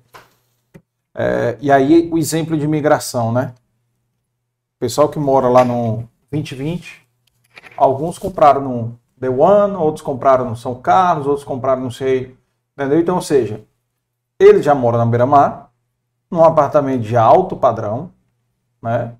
E estão mudando para outro apartamento, às vezes na beira-mar na rua de trás, né? São Carlos não é beira-mar tal, mas é bem maior, com estrutura mais nova, mas não que o, o 2020 é um. Tem o Um ícone. Tem 10 anos 2020 aquele é um- apartamento? 2020 ele tem exatamente 12 anos. 12 anos. Novo. Novo, cara. Novo. Localização top. Privilegiadíssima. Arquitetura moderna. O que é que ele não tem? A altura dos outros novos prédios. Que vai, que Talvez o chegar. espelho na fachada.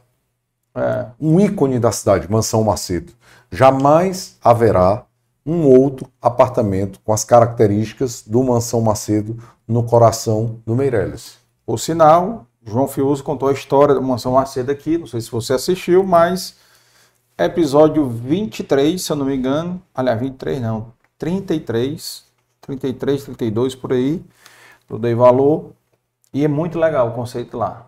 Ele, rapaz, a gente queria uma casa em cima da outra. E é o que o Mansão Macedo é. Uma casa em cima da outra. E é o que o Mansão Macedo é. É uma conceito casa. totalmente diferente. Jardim, você tá lá, é o jardim de uma casa gigante. É. E eu. Coisa que eu lembro demais, cara, ele falando do. é, naquela época, Mansão Macedo tem o quê? Uns 15 anos, 20? Não, o Mansão Macedo tem 13 anos. 13 anos? 15, é.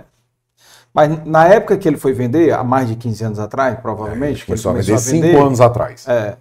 Então, assim, ele. O, o argumento que ele deu do L ponto foi muito engraçado, que ele falou aqui. Disse, cara, o pessoal na época, rapaz, mas pra que esse L ponto? Não sei o quê. Porque um L ponto, ele diz, rapaz, seguinte, o L ponto, se houver uma emergência, é Do so- incêndio, a um pessoa tem que incêndio, correr lá para cima. a pessoa vai ter um socorro. Um helicóptero desse ali da- do- dos bombeiros, da polícia, resgata todo mundo, né? Então, assim, foi a justificativa porque o o pessoal era uma coisa inovadora, né? Até hoje eu acho que é o único que tem. É o único que tem. Esses novos aí, eu não sei se algum vai ter. Nem o 2020 tem. É, o 2020 não tem, mas esses novos aí, eu, Eu acho que não deve sei ter. se Eu algum vai deve ter. Esse do, do Esplanada lá, Vai ter, eu acho que esses, esses novos É. vão ter. pronto. E aí, resultado... Mas você sabe que é um custo muito grande um L ponto. Né? É, tem um custo também do, do- Manutenção. manutenção e, e eu não sei se paga algum alvará, alguma coisa mensal também da ANAC, eu não sei se tem alguma coisa, não sei. Mas, de qualquer maneira, aí a a justificativa dele foi essa, né? E aí eu disse, rapaz, mas que, que interessante, né? O pessoal não queria, tinha um certo, né, uma re- restrição, porque achava o L ponto um exagero, e muitos dos moradores hoje lá têm helicóptero, né? Alguns têm helicóptero. É, alguns têm. É, que não tinha. Foi uma demanda criada. Por exemplo, tem Dr. Beto, né, que, que publicamente já, já sabe. Então é um que deve ser o que mais usa lá. É, todo Gilberto pousa. todo Não sei se Gilberto- lhe atrapalha muito lá, mas. Hum, a mim não, que eu tô no meio. É, então pronto. Mas quem ele pousa Quem tá na lá- cabeça, na sim. cabeça. Mas, É. assim, pais, olha, são projetos ícones. 2020, Mansão. Mansão Macedo, Sanford, Sim. dentro do Meirelles. É. Hoje não existe um terreno do tamanho do terreno do Mansão Macedo, nem do Meirelles, nem na Aldeota, nem na Beira-Mar, nem em canto nenhum. É. Você tem ali 6 mil, seis, quase 7 mil metros de jardim. Jardim. Surreal, viu? É um negócio surreal. Então ele sempre vai ser um ícone para quem não está na beira-mar. O 2020, ele foi um ícone de tecnologia quando foi entregue. Projeto e tecnologia. Vai lá, vai, vai subir agora Da Caltech, o memorial né? do Ivens. É. Vai, vai ser lindíssimo, vai. Mas o 2020 vai continuar no mesmo local. E você acredita que eu tenho gente esperando as unidades que vão sair do 2020? Com certeza. É aquela história, vão subir na escadinha. O pessoal que está subindo poder aquisitivo para ir para lá. Mas existe uma característica muito interessante, Casa. Hoje, se você chegar no Rio de Janeiro, em São Paulo, não, as pessoas preferem um apartamento maior e mais antigo, quem tem poder aquisitivo, do que um menor. Existem famílias grandes. né? E aqui as pessoas ainda buscam o novo. É. né? Mas existe Novidade. aquele cliente que tem potencial para morar no novo, mas vai morar usado. Rapaz, eu tenho um tio lá no, no Rio que mora até hoje no mesmo apartamento que ele comprou Há na 50 década, anos de, atrás. na década de 70. É, 50, e- não sei se E já deve- tem 50, 70. Cara, no Alto Leblon, que é Localização. uma localização top, né? Vizinho aquele clube da Gávea, é? Um clube que tem lá em cima. Esses são, esses são os grandes diferenciais. Por quê? Vamos lá. A esquina do 2020 vai ter agora o, o ícone lá do, do, do Ivens. Só tem aquela esquina ali, início da beira-mar. É. Terreno de 4 mil metros quadrados, só tem aqueles dois. Área gigante. Área gigante. Tu tá entendendo? É. E existe aquele público que diz, não, eu quero ir para um de 550 metros, mas eu quero, eu não vou por isso, eu vou por 2020. O 2020 é 550? 550.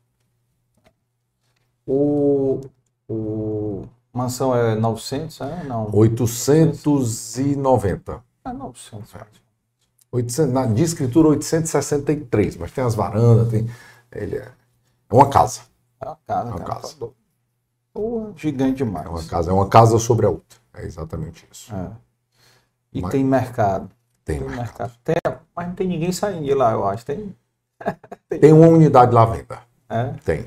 Tem uma unidade lá à venda. Inclusive está conosco, né? Ah, Quem é? estiver assistindo, tiver interesse, por favor, procure Mar de Deus 3036 0000 ou me ligue que eu faço terei, um aten- terei um atendimento diferenciado. Pessoal, pessoal. Pessoal, Até garanto porque que será vizinho, né? É, a gente tem que conhecer logo os vizinhos, né? E fazer amizade para saber se o cabo é gente boa. É. Rapaz, é grande. Não, e outra coisa também, surreal lá dele, né, do 2020, que eu acho que não tem nenhum. Ou do 2020 não, do Mansão Macedo. É a quantidade de vaga. 12, é. Aquilo ali. Aí só fazendo festa ou colecionando carro para poder ocupar ali, né? É, nós temos vários colecionadores lá, é. É. Existe. Carrinho antigo que gosta, ou mais esportivo também. É um, eu acho assim, um empreendimento ícone. E eu tô lá desde o começo, viu? Não, tô lá é. desde o começo. A história também da compra daquele terreno também foi engraçado. do- Seu Zé Macedo. Ele era meu vizinho na frente ali no Grand Place. É. Ele é um cara assim, eu, eu acho assim, nós temos hoje, vocês, Ronaldo, tem mercado, tem mercado para tudo. E existe muita gente vindo de fora morar em Fortaleza. Tem né, com também. o crescimento do, do, do, do- economia, da- do Porto de Pecém, É, né, da Serapós, vem muitas empresas sendo instaladas, muitos executivos, né, e isso vai cada vez mais o mercado imobiliário. Como eu te disse, ele é muito sensível a- ao crescimento da cidade, do estado, aos investimentos feitos. né, E Fortaleza hoje é um ponto fora da curva. Uhum. né? Você vê o mercado de Recife. O mercado imobiliário de Recife não está tão aquecido quanto o de Fortaleza. Tanto é que a Moura do Bem está e comanda Recife, e aqui ela está acima de Recife. né? Então, assim, mercado de Salvador, né? Bahia, mercado da Bahia, Salvador, não está tão aquecido como Fortaleza. Então, assim, Fortaleza ele é um ponto fora da curva pelos investimentos né, que Fortaleza tem recebido de empresas do, do, do, do- desse, da Seraportos, do, do Porto Pecém, que trouxe Pecém. grandes. Né, e assim, mesmo na condição hoje questionável de onde uhum. o Brasil vai, para onde o Brasil fica, como é que o Brasil está, né? É, Fortaleza teve um menos impacto. Teve menos impacto.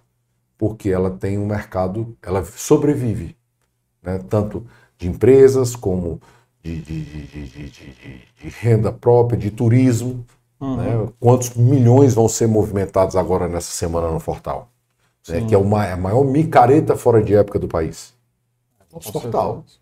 Com certeza. É, então Fortaleza vai encher e isso movimenta a economia. Isso respinga em todos os setores. Né? Isso movimenta todos os setores. O mercado da construção de civil Fortaleza é punjante, é um mercado atuante, é um mercado que movimenta muito. E às vezes as pessoas se assustam, como você disse, Ronaldo, vai ter bolha imobiliária? Não, não vai ter bolha imobiliária. Não tem por que ter. Você está faltando.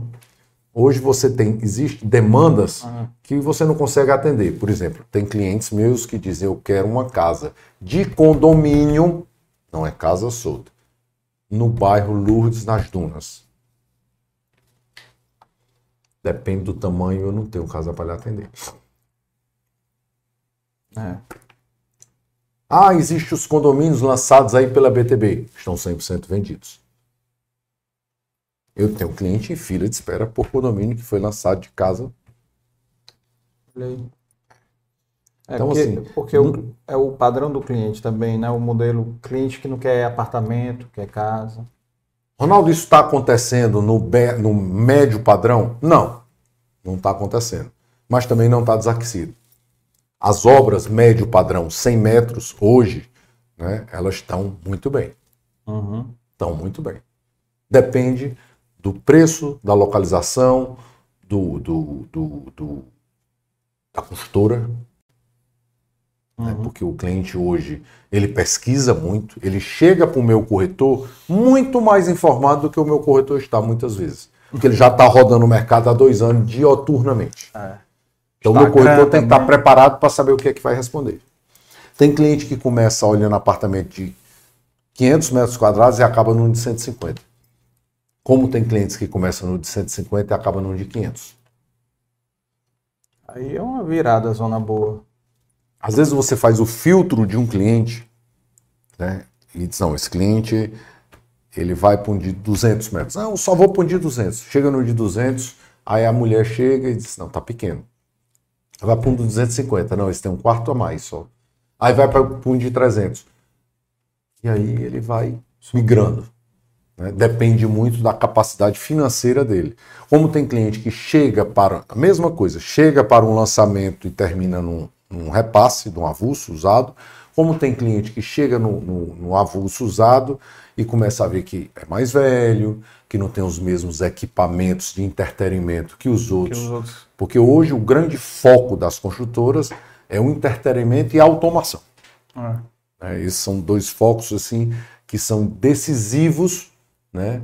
Área de lazer para as crianças, é, para os próprios proprietários, né? É, isso, Academia. Eles, eles podem enxugar o tamanho do, do apartamento, mas a área de convívio são verdadeiros beach parks da vida. Né? Então, ah. isso é um fator decisivo de compra. E tem cliente que diz: não, eu quero que o, o meu beach park seja o meu apartamento. Ah. Né? E aí a gente vê uma movimentação muito grande do mercado. Uhum. Né? E a gente tem que estar tá bem antenado com essa movimentação para saber atender ao público que se torna cada vez mais exigente. Hoje, antigamente, um corretor bom, ele vendia para o cliente o que ele queria vender. Hum. Hoje, um cliente tem no mínimo 20 corretores Trabalho. atendendo ele. É. O que vai vender para ele vai ser o que for melhor vai ser o que souber responder às expectativas dele. Uhum. Muitas vezes o cliente chega para mim e diz assim, ó, eu quero comprar isso aqui. Vamos lá. Ele já sabe o que ele viu. Ele discute com o corretor, com o gerente, de, sobre questões do empreendimento que muitas vezes a pessoa não está nem por dentro. Uhum. Né? E isso é muito. Isso exige que cada vez mais o mercado imobiliário se atualize e estude o que é que está tendo, né? quais são as opções, quais são né? Acabou-se aquele negócio do engana, engana. Ó, vou levar você, aí o corretor levava o cliente só para onde ele queria, porque ele ia ser comissionado diferente. O cliente hoje conhece tudo e o corretor tem que ter resposta para tudo. Enfim, é um mercado difícil. Como todo e qualquer mercado profissional. E muito sensível às políticas que nós estamos vivendo. Né? Que a gente está aí todo dia com uma notícia nova. Ó, qualquer notícia que altere a, a, o mercado econômico financeiro, ele altera imediatamente o mercado imobiliário. É assim, é. Taxa de juros alta, quem é que vai investir no mercado imobiliário? Até vai. É. Quem não vai financiar. É. Apesar de que a correção do INCC sobe. Hum. Né? Mas quem não vai financiar, ele que vai pagar durante a obra, ele tenta uma negociação diferenciada, né? E aí ele até investe. Mas se ele for usar o recurso do financiamento, que 80% usa, 90%, 85% usa, ele retrai. Ele ah. retrai. Mas tem um negócio hum. que eu sempre falo com meus corretores quando a gente conversa. Uma vez por mês a gente bota todo mundo no auditório e tem um papo assim de duas horas. Hum. Não tem ninguém morando debaixo da ponte. Você pode até retardar o seu investimento, você concorda? Uhum. Mas não tem ninguém deixando de casar ou de se separar porque não vai ter onde morar. Sim. Então, existem várias, várias possibilidades quando a gente faz uma afirmação que a gente tem que estudar por onde vai ser o melhor caminho. Ou seja, as pessoas que casam, querem casa, vão continuar comprando. Se é de 100, 70, 80, 90 ou 100, tudo bem. Isso é uma variante. Mas que eles vão continuar comprando ou alugando, vão. Né? O mercado de locação, hoje, ele você paga por uma locação quase o mesmo preço que você paga a, a, a parcela do financiamento. Isso é provado. ok? Ah, eu vou pagar 20 mil reais, vou alugar um apartamento na beira-mar, 300 metros quadrados. Vou pagar 20 mil reais. Parcela do financiamento é 20. Uhum. Aí você prefere morar lá 5 anos e jogar 20 vezes 60, 1 milhão e 200 no lixo? Ou aquele 1 milhão e 200 vai se vir como um investimento para você pagar parte do imóvel que você vai repassar e tirar muito mais do que isso. Então, existe uma conta financeira que precisa ser feita na decisão da locação ou da venda. Da conta. Que aí a pessoa, ah, mas está alto os juros. Tá, tá alto os juros. Concordo. Juro, nós estamos trabalhando com juro alto. Mas está alto para todo mundo. E quando o juro aumenta, aumenta o preço da locação também. É. Então, não que eu não seja a favor da alocação. Não, eu sou a favor da alocação quem compra para investir. Mas quem vai morar tem que fazer a conta. Tudo é conta.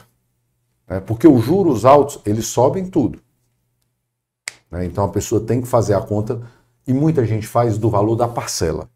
E uma coisa é você vender, morar no seu imóvel, a outra é você morar no imóvel que é alugado. É se for um, uma coisa para longo prazo. É porque o casal que está começando, talvez, ele, como ele não tem capital, ele vai morar alugado para fazer uma poupança para dar Até ter o primeiro filho, no segundo ele muda.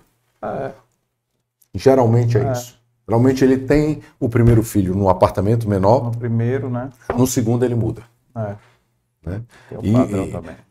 Mas é o que eu te digo, tudo depende da. O aluguel hoje, para quem aluga é muito bom, para quem está alugando, não está tão bom assim. Se tiver linha de crédito, é melhor ele comprar financiado, mesmo com juros altos.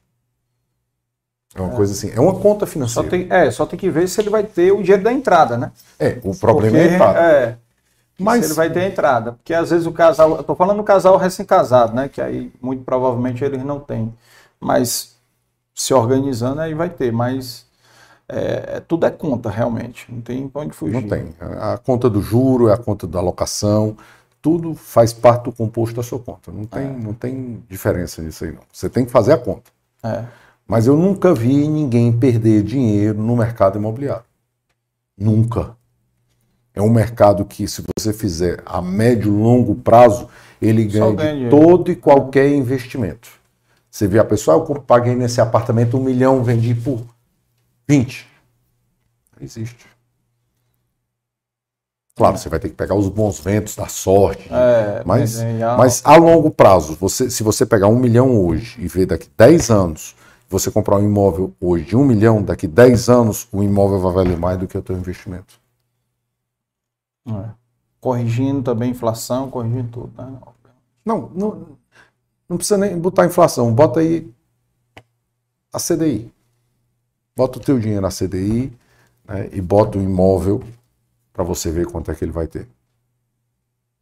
Quando, quando você vê os custos, né, o valor de venda desses imóveis que estão sendo repassados, eu sou muito curioso. Tu vai ver de quanto é Eu jogo compraram. na financeira, né, e aí eu pego o custo do CDI, vai 50% a mais. Ah. Você vê quanto é que, vamos lá, quanto é que vale um Sanford? apartamento de 20 anos, mais ou menos, né? É por aí? É, 20 anos, um pouquinho mais. É, você pega um Sanford, hoje vale 5 milhões, pode andar médio, 5 milhões.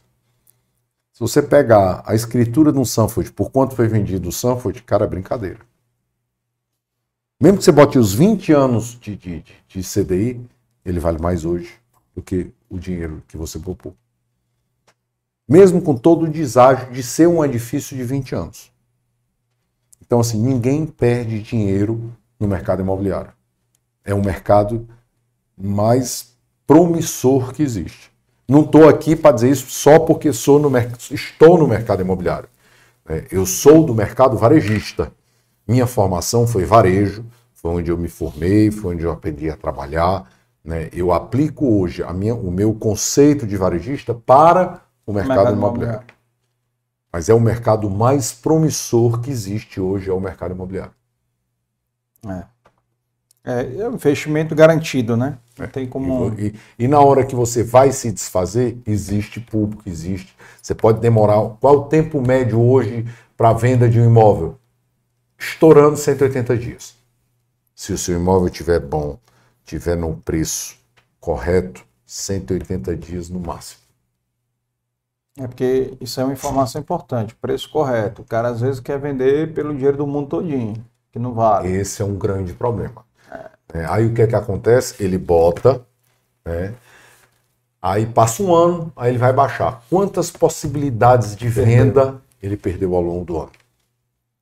É. Esse é um suporte que nós damos também para o nosso cliente e que nos diferencia. É o suporte da avaliação do imóvel.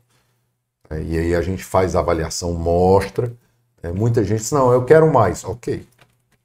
Mas você não vai vender fácil. Eu é, me sinto na obrigação de lhe dizer que eu não sou mágico. Uhum. Eu vou trabalhar sem imóvel, mas a esse valor eu não, eu não trabalho com ilusão. Ah, mas a corretor fulano de tal, eu digo, pode ir lá com ele. Pode botar lá com ele. Só lhe dou um conselho, não bote exclusividade, porque ele não vai vender por esse preço. Escute o mercado. Você tem que escutar o seu cliente. Quem é o seu cliente? É quem está comprando imóvel usado? Você tem que escutar seu cliente. Ah, mas só querem comprar matando. Todo mundo só quer comprar matando. Não sou eu, não é você. Isso é, você concorda? É o Isso é desde que o mundo é mundo. Pronto.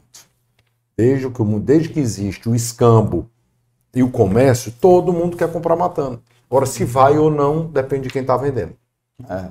Entendeu? Hum. Então, assim, isso, isso é muito importante para todos os mercados. Né? No varejo, a gente negociava tecido, a gente brigava por um centavo no preço do metro. Dois centavos. Porque aquilo no final dava um bom montante. É. Né? Hoje, cliente ainda nos imóveis quer, quer desconto de, 10, de 100, 100 mil se o imóvel for caro, de 1 em 1 milhão. Não é assim. Hum. A gente tem que saber se vale. E quem dita o preço é o mercado. Então, o vendedor tem que estar ciente disso e o comprador também. Uhum. Né? Intermediar duas pessoas que têm expectativas diferentes, sobre o mesmo negócio é muito difícil. Por isso que muita gente diz, ah, eu vou vender direto. Pessoal, não funciona. A cadeia, domini... a cadeia de, de domínio dos imóveis, quando a gente vende, né, para passar o imóvel para o financiamento, para regir, dá muito trabalho.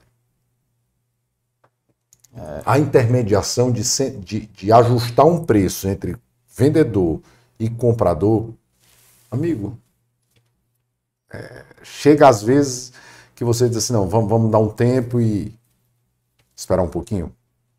Uhum. Porque as expectativas não se cruzam. E você tem que satisfazer os dois. Sim, claro. É, porque Isso é tem é cliente que olha e diz assim, você está trabalhando para quem? Imagina a segura. É, é. E, e, assim, na Madre de Deus, o nosso grande diferencial, eu não vendo.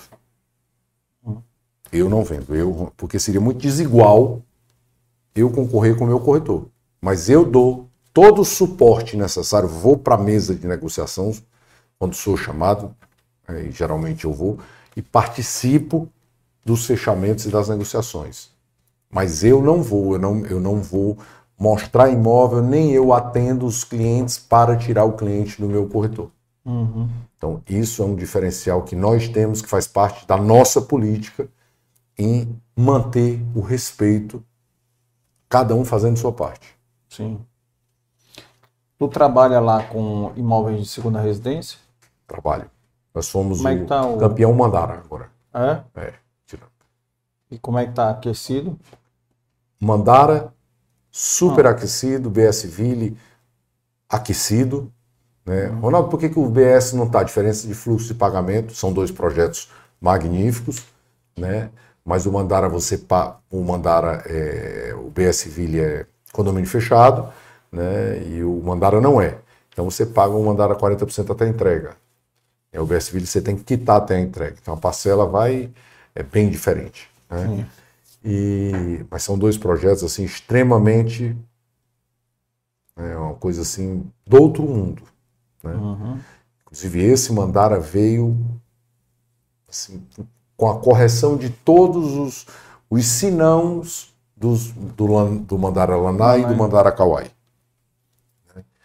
E é, a segunda residência ela vai muito bem dentro da proposta do que você está oferecendo. É, a Mora do B lançou em vender o Beach Class por das Dunas, está bombando de vender. Por quê? Porque é um mercado para investidor ou para uma classe que não é vai concorrer com o Mandara. Né? É, a Diagonal lançou agora o Gardens, né? um condomínio no Beach Park. Né? Se você vê o espelho de venda, está vendido. Né?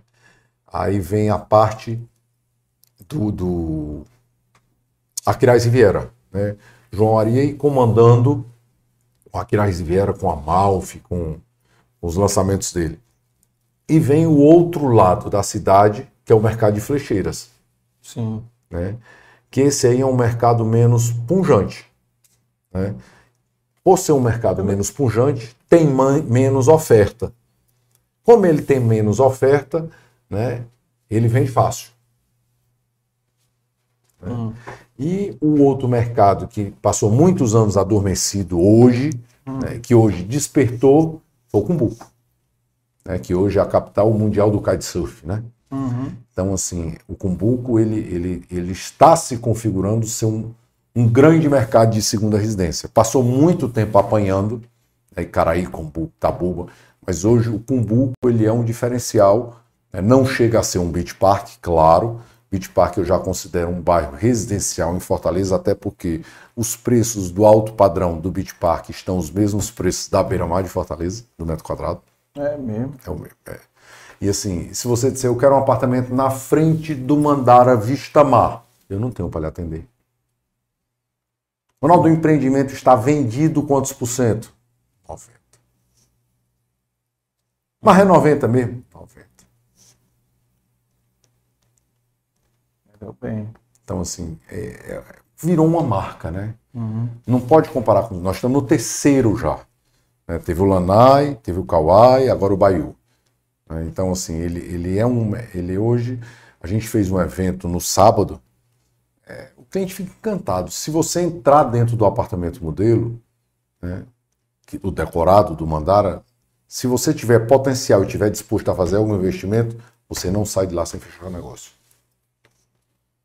É um negócio assim fenomenal. A proposta deles lá sempre foi bem legal, né? É muito agressiva. Né? Ah, eu- É um grande condomínio de segunda residência. É, inclusive virou primeira residência para muita gente na pandemia, né? Muita. Se você fosse lá no. Eu, tinha, eu tive apartamento no, no, no Mandara Lanai e assim. Todo mundo que eu conheço perto dos- do meu prédio ficou lá a pandemia toda. E lá, 30% eu acredito que já estava residindo lá e continuaram. O Beach Park hoje, ele é um, ele, eu não o considero como segunda residência.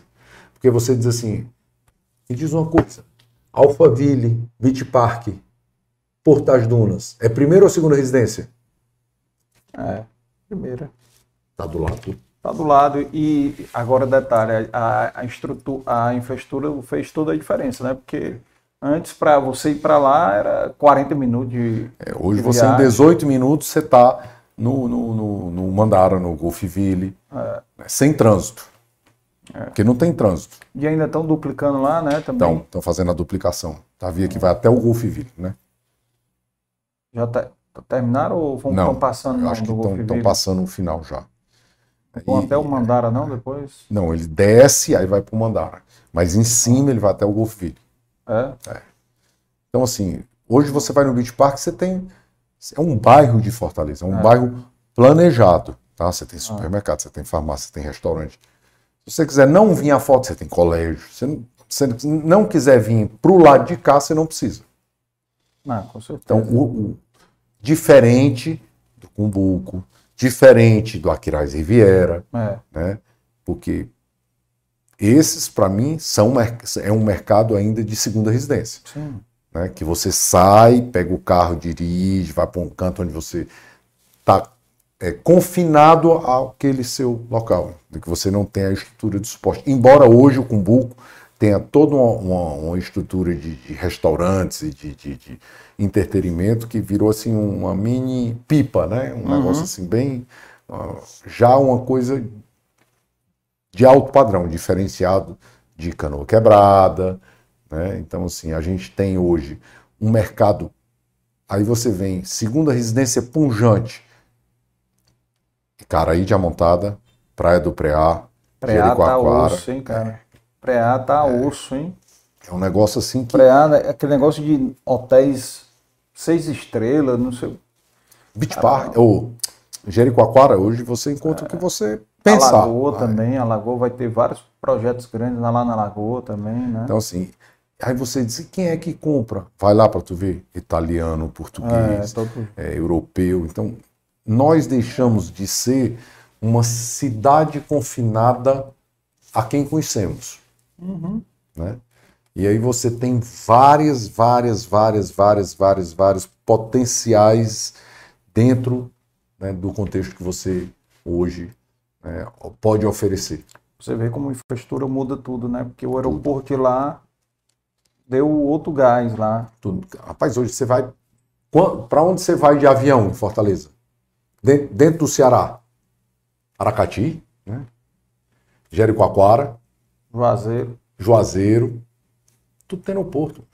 É. Tudo tem voo. Aeroporto não, voo. Voo regular, ou seja, duas vezes por semana. Foi inaugurado agora Claro. Fernando Noronha, né? Fortaleza direto. Então, azul, assim. né? Hã? Acho que é azul, né? Eu nem sei quem foi. É. Eu vi o, o anúncio lá da La Fonte Turismo. É. Eu acho assim que a gente tem cada vez. Por isso que eu digo, nós somos um ponto fora da curva. Nós temos praia, nós temos turismo, nós temos Fortal, nós temos é, o Porto Pecém, que trouxe grandes empresas para cá. Nós temos. Então, assim, o mercado ele é sensível a tudo isso. Uhum. né? E se você for hoje, se você for dar uma volta num final de semana no Cumbu, você só vê gente de fora. Não é de fora de São Paulo, não. Você vê gente de fora Estrangeiro. estrangeiro. Agora, esse público não está no Porto das Dunas. Ah. Para você ver como é invocado. Por quê? Porque o que, que atrai esse público? É o kites. Ok. São as atividades aquáticas, né? É. Que o mar do Beach Park não permite. Você quer ver o cearense? Você vai para o Beach Park. Ali está o mercado do Ceará todo. Lado de lá, não, é um mercado bem misto. É, te- rapaz, eu conheço umas pessoas aí, uns famosos aí, que tem casa, por exemplo, no pré-A. Tem. O cara comprou casa no pré-A, passa dois meses, um mês. Eu tenho um médico, ele é osteopata, doutor Fernando. Ele atende sexta, sábado, domingo no pré-A. De propósito. De propósito. Não, ele atende no pré-A. Ele tem um consultório dele só estrangeiro, ainda recebe em euro. Oh, coisa boa. Rapaz, é, é outro mundo. Então nós temos que aprender a pensar fora da caixa. Porque o mercado está fora da caixa. O mercado ele vive essa realidade hoje. A gente tem que estar aberto a, a- a receber isso e capitalizar isso, transformar isso em negócio. Esse é o grande ponto. É o que é que eu vou fazer para atender esse cliente. É. Hoje, se você vê assim, eu faço muito negócio com o pessoal que veio para o Cumbuco, Uhum. que veio para o Preá e que agora quer uma residência em Fortaleza. Médio padrão.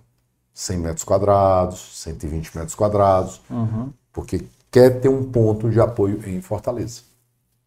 É um público assim que você existe, existe. Impressionante, né, cara? Impressionante. O mercado realmente sol nasceu para todos. Sol nasceu para todos. Eu ia fazer uma pergunta para ti, voltando aqui um, um, um assunto do Esplanada. O, como é que era a divisão de vocês lá? O, o David Júnior ficava que área? David Júnior ficava na compra, eu ficava na venda e a Jaqueline ficava no financeiro. Compra.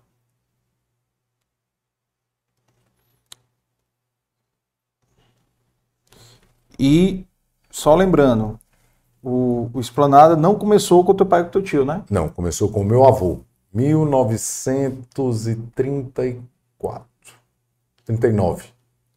39. Não, não, não. 34 foi o papai nasceu. 1939. Foi 30 39. E era já com armazéns. A armazéns primeira loja foi na. Major Facundo 55, no centro da cidade. E como era o nome do teu avô, hein? Abraão Otoshi. Abraão. O nome da empresa era o nome dele. Abraão Otoshi Companhia Limitada.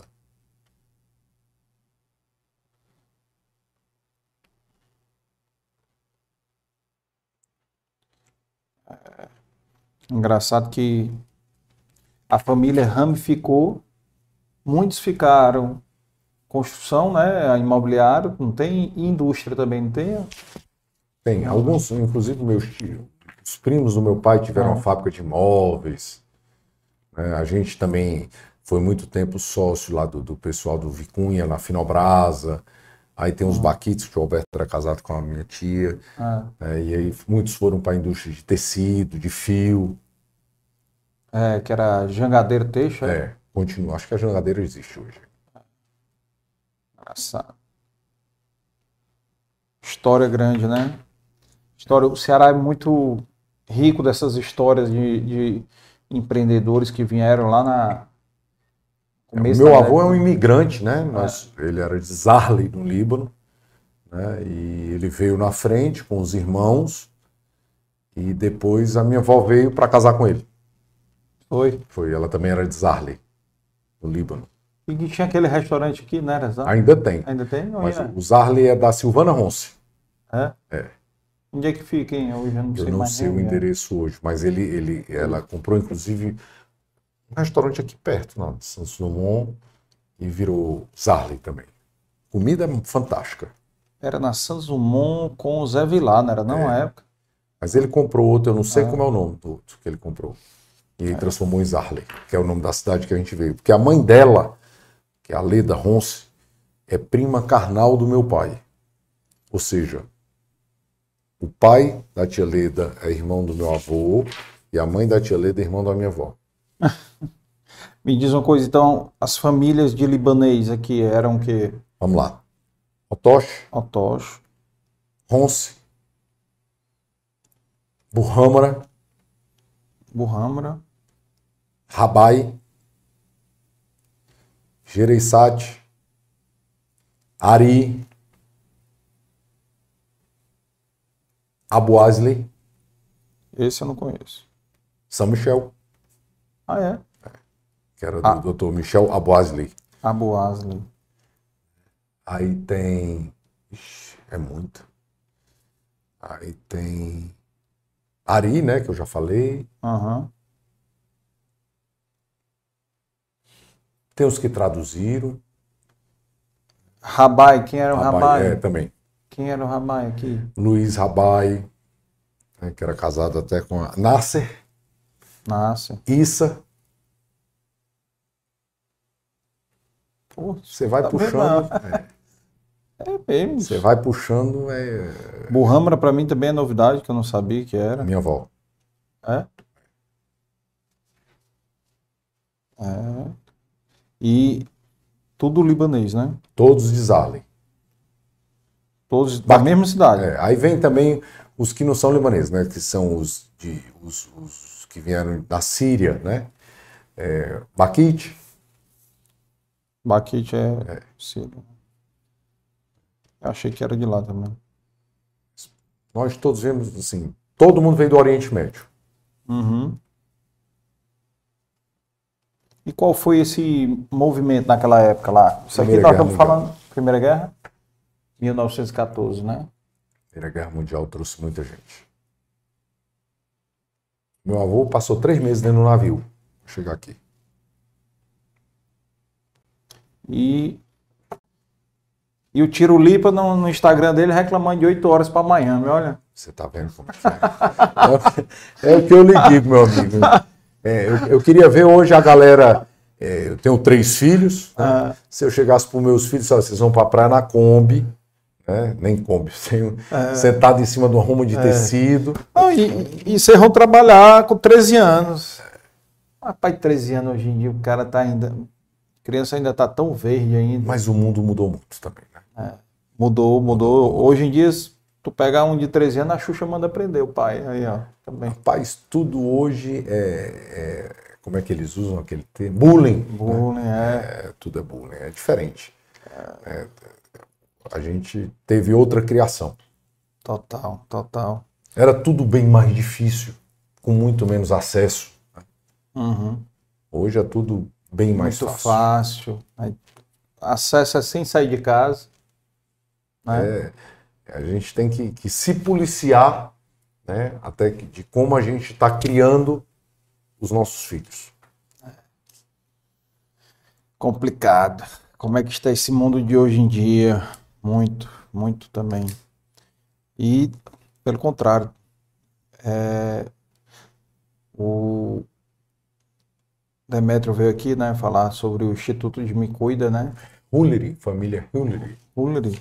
É. Falou é que se Demetrio, escreve? me lembrei. H-Y. E, é- e é a família dele? É. Mas eu só lembro o Gereissati. É, mas eu tô lembrando da mãe da dele. mãe dele. H Acho que é H-I-L. Não, H-U-L-L-I. Hulleri. Hulleri. Tem o Fábio Hulleri, que é advogado. É. Hulleri, Hulleri. É.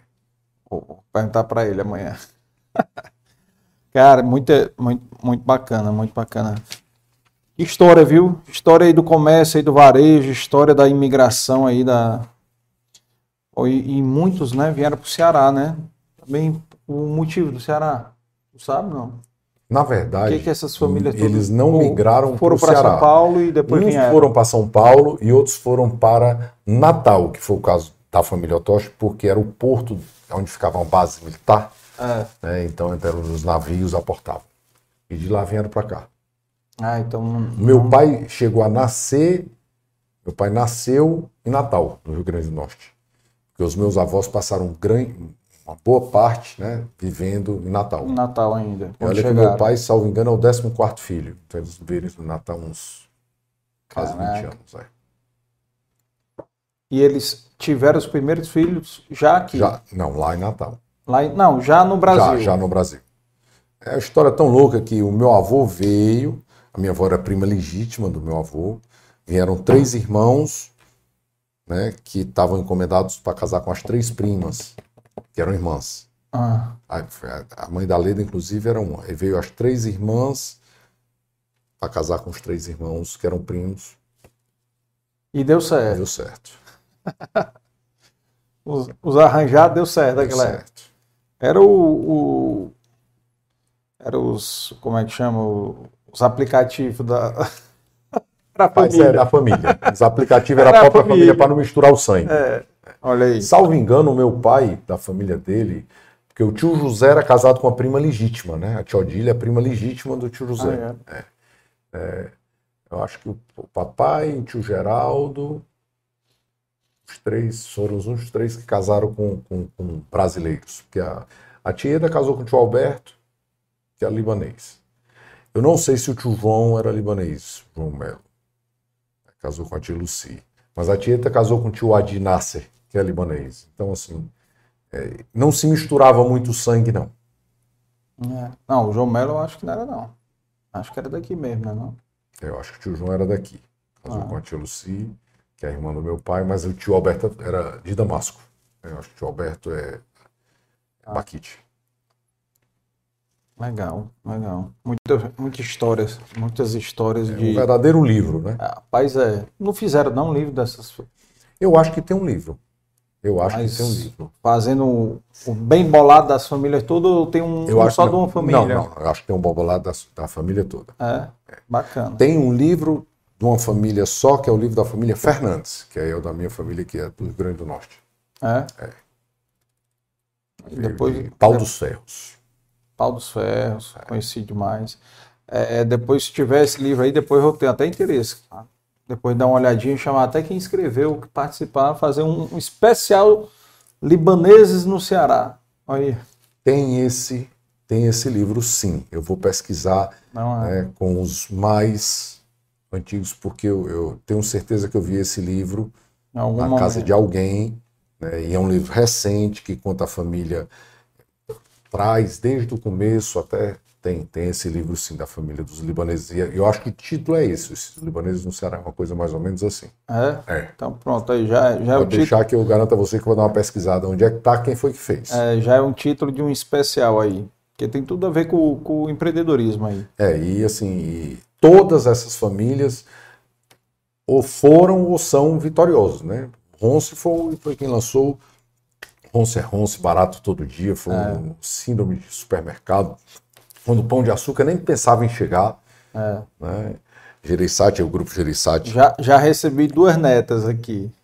Que eu recebi a, a Lara Ronce, da Joiola, Larinha, hum, E- filha da Ângela. e a Taira, da Lavi. Né, também veio aqui. Então já contaram aí um pouquinho da. da- A Ângela trabalhou comigo, com a minha Foi? corretora, foi. Olha aí. Histórias bacanas, né? da- da- das famílias. E Gereissati, todo mundo conhece o, o- a história do senador Carlos Gereissati, né? Então é o mais conhecido, pai do Tasso, senador Tasso.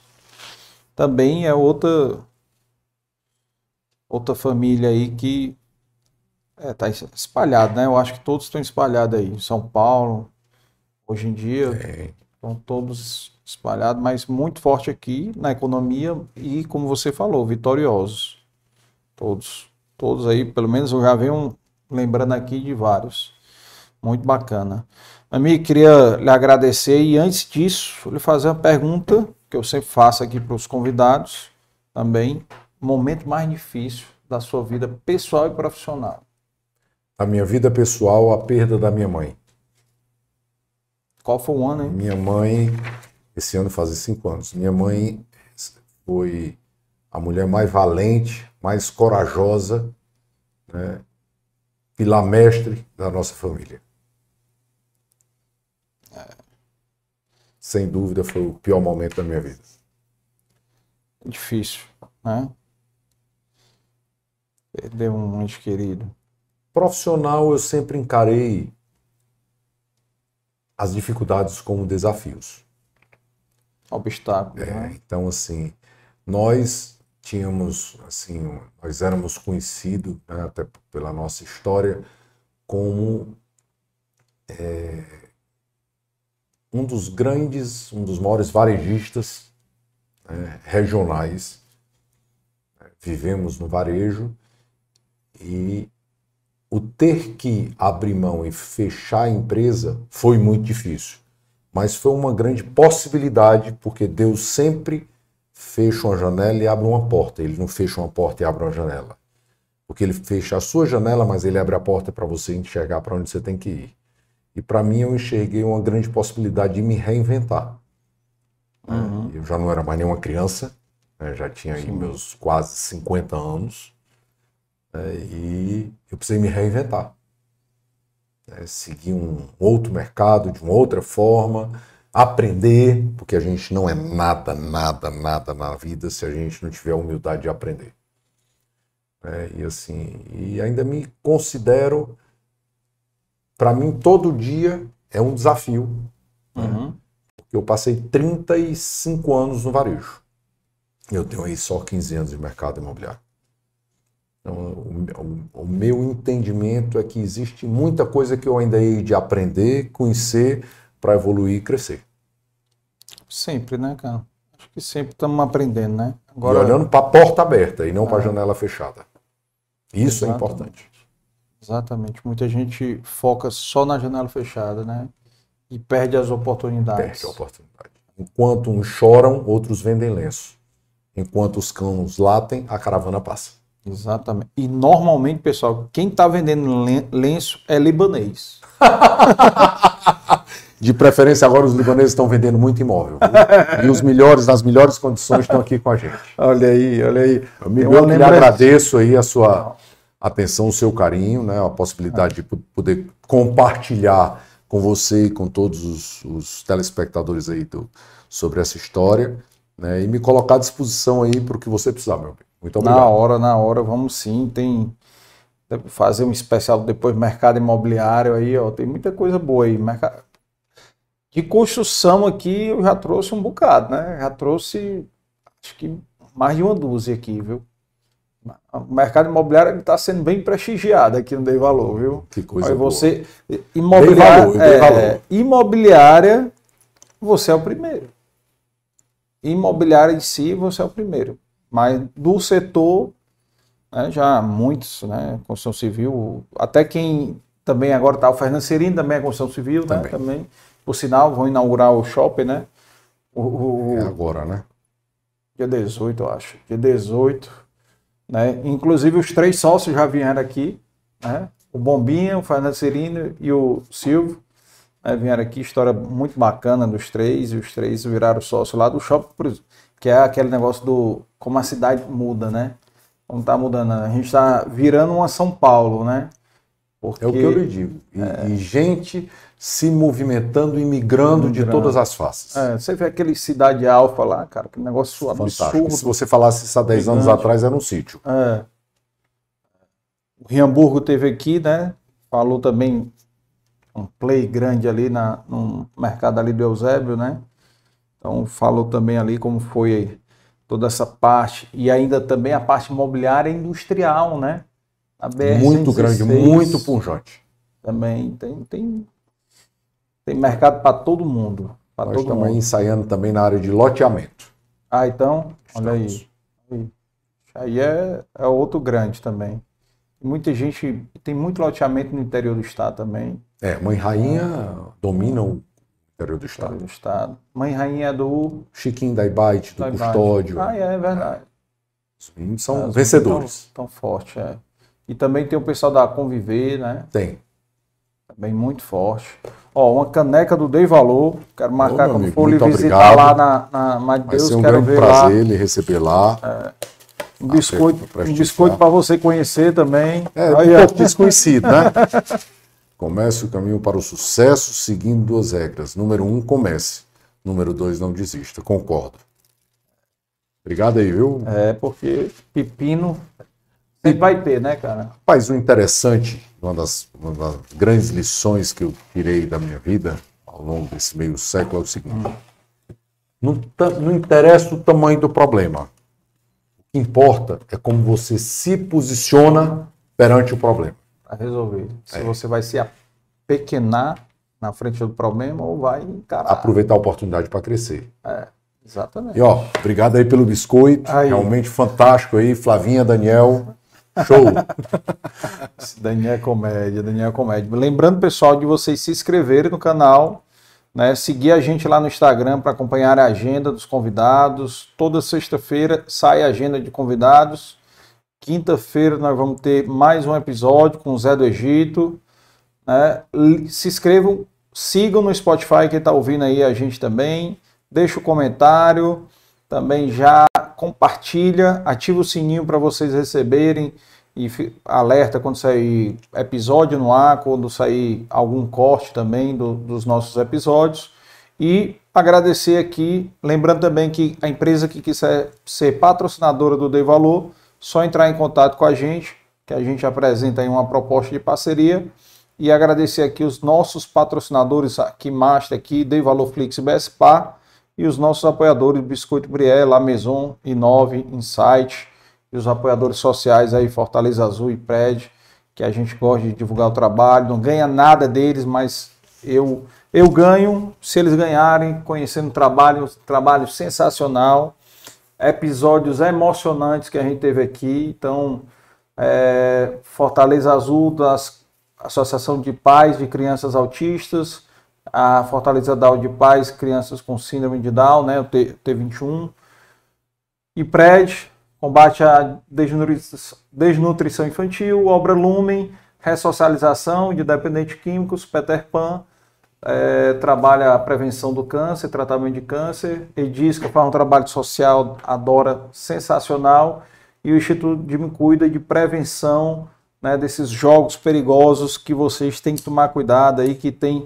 por sinal, ontem mesmo saiu uma matéria de um jogo perigoso nos Estados Unidos, acho que era, era num lago aí, num, não me lembro se era Alabama, brincadeira, pular de uma lancha em movimento, quatro pessoas morreram, a brincadeira, o jogo era esse, então assim, a gente, o Instituto de Me Cuida, ele trabalha nessa prevenção aí de principalmente foco em adolescentes. Então, quem é pai e mãe deve assistir com certeza esse episódio, tá?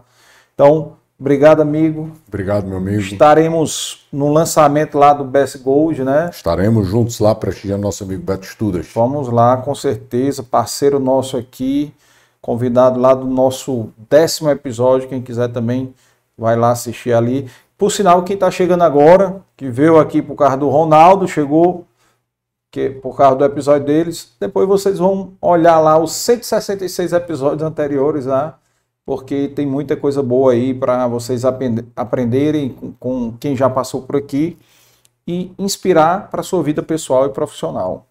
Beleza? Então, até quinta-feira com mais Dei Valor Podcast. Um abraço aí a todos. Um abraço, pessoal. Conheça um pouco agora do nosso time do Dei Valor Flix. Olá pessoal, me chamo André Carneiro, sou psicólogo especialista em relacionamentos. Estou aqui hoje no Dei Valor Flix para falar para vocês sobre mais um tema. Eu sou Eduardo Cidrim e hoje eu quero falar com vocês sobre motivação. Motivação é uma energia que aciona. Sou Marina Studart, sou dentista e atuo na área da odontologia há 15 anos. E hoje eu vim conversar um pouquinho com vocês para te fazer uma Todos muito bem-vindos ao Dei Valor Fix. Me chamo Gabriel Lustosa, sou economista e consultor. E hoje vamos falar sobre finanças. Especificamente, vamos falar sobre pessoas físicas versus pessoas jurídicas. Esse tema acaba sendo muito. Considera um cartão de crédito um vilão ou um aliado? Eu considero ele um meio de pagamento. Se você souber usar bem, ele pode ser um aliado. Mas se você não souber usar, ele pode ser o maior vilão das suas finanças pessoais. Aqui é o Alisson Soares, sou consultor empresarial há 17 anos e nesses 17 anos a gente vem ajudando empresários, empreendedores, executivos a ter mais vendas, lucro, caixa. Meu nome é Vitor Cipião, sou cofundador da Insight e hoje eu vou falar um pouquinho sobre funil de vendas. Um funil simples, a gente pode dividir ele em basicamente três partes: o topo, o meio e o fundo do funil.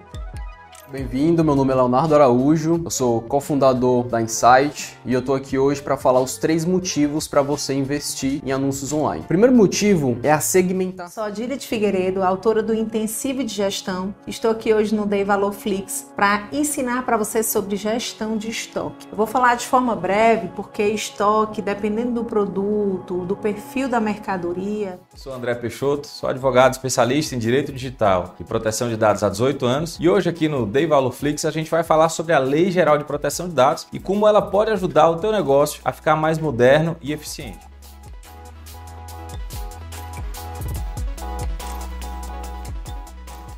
Venha conhecer esse mundo do Dei Valorflix.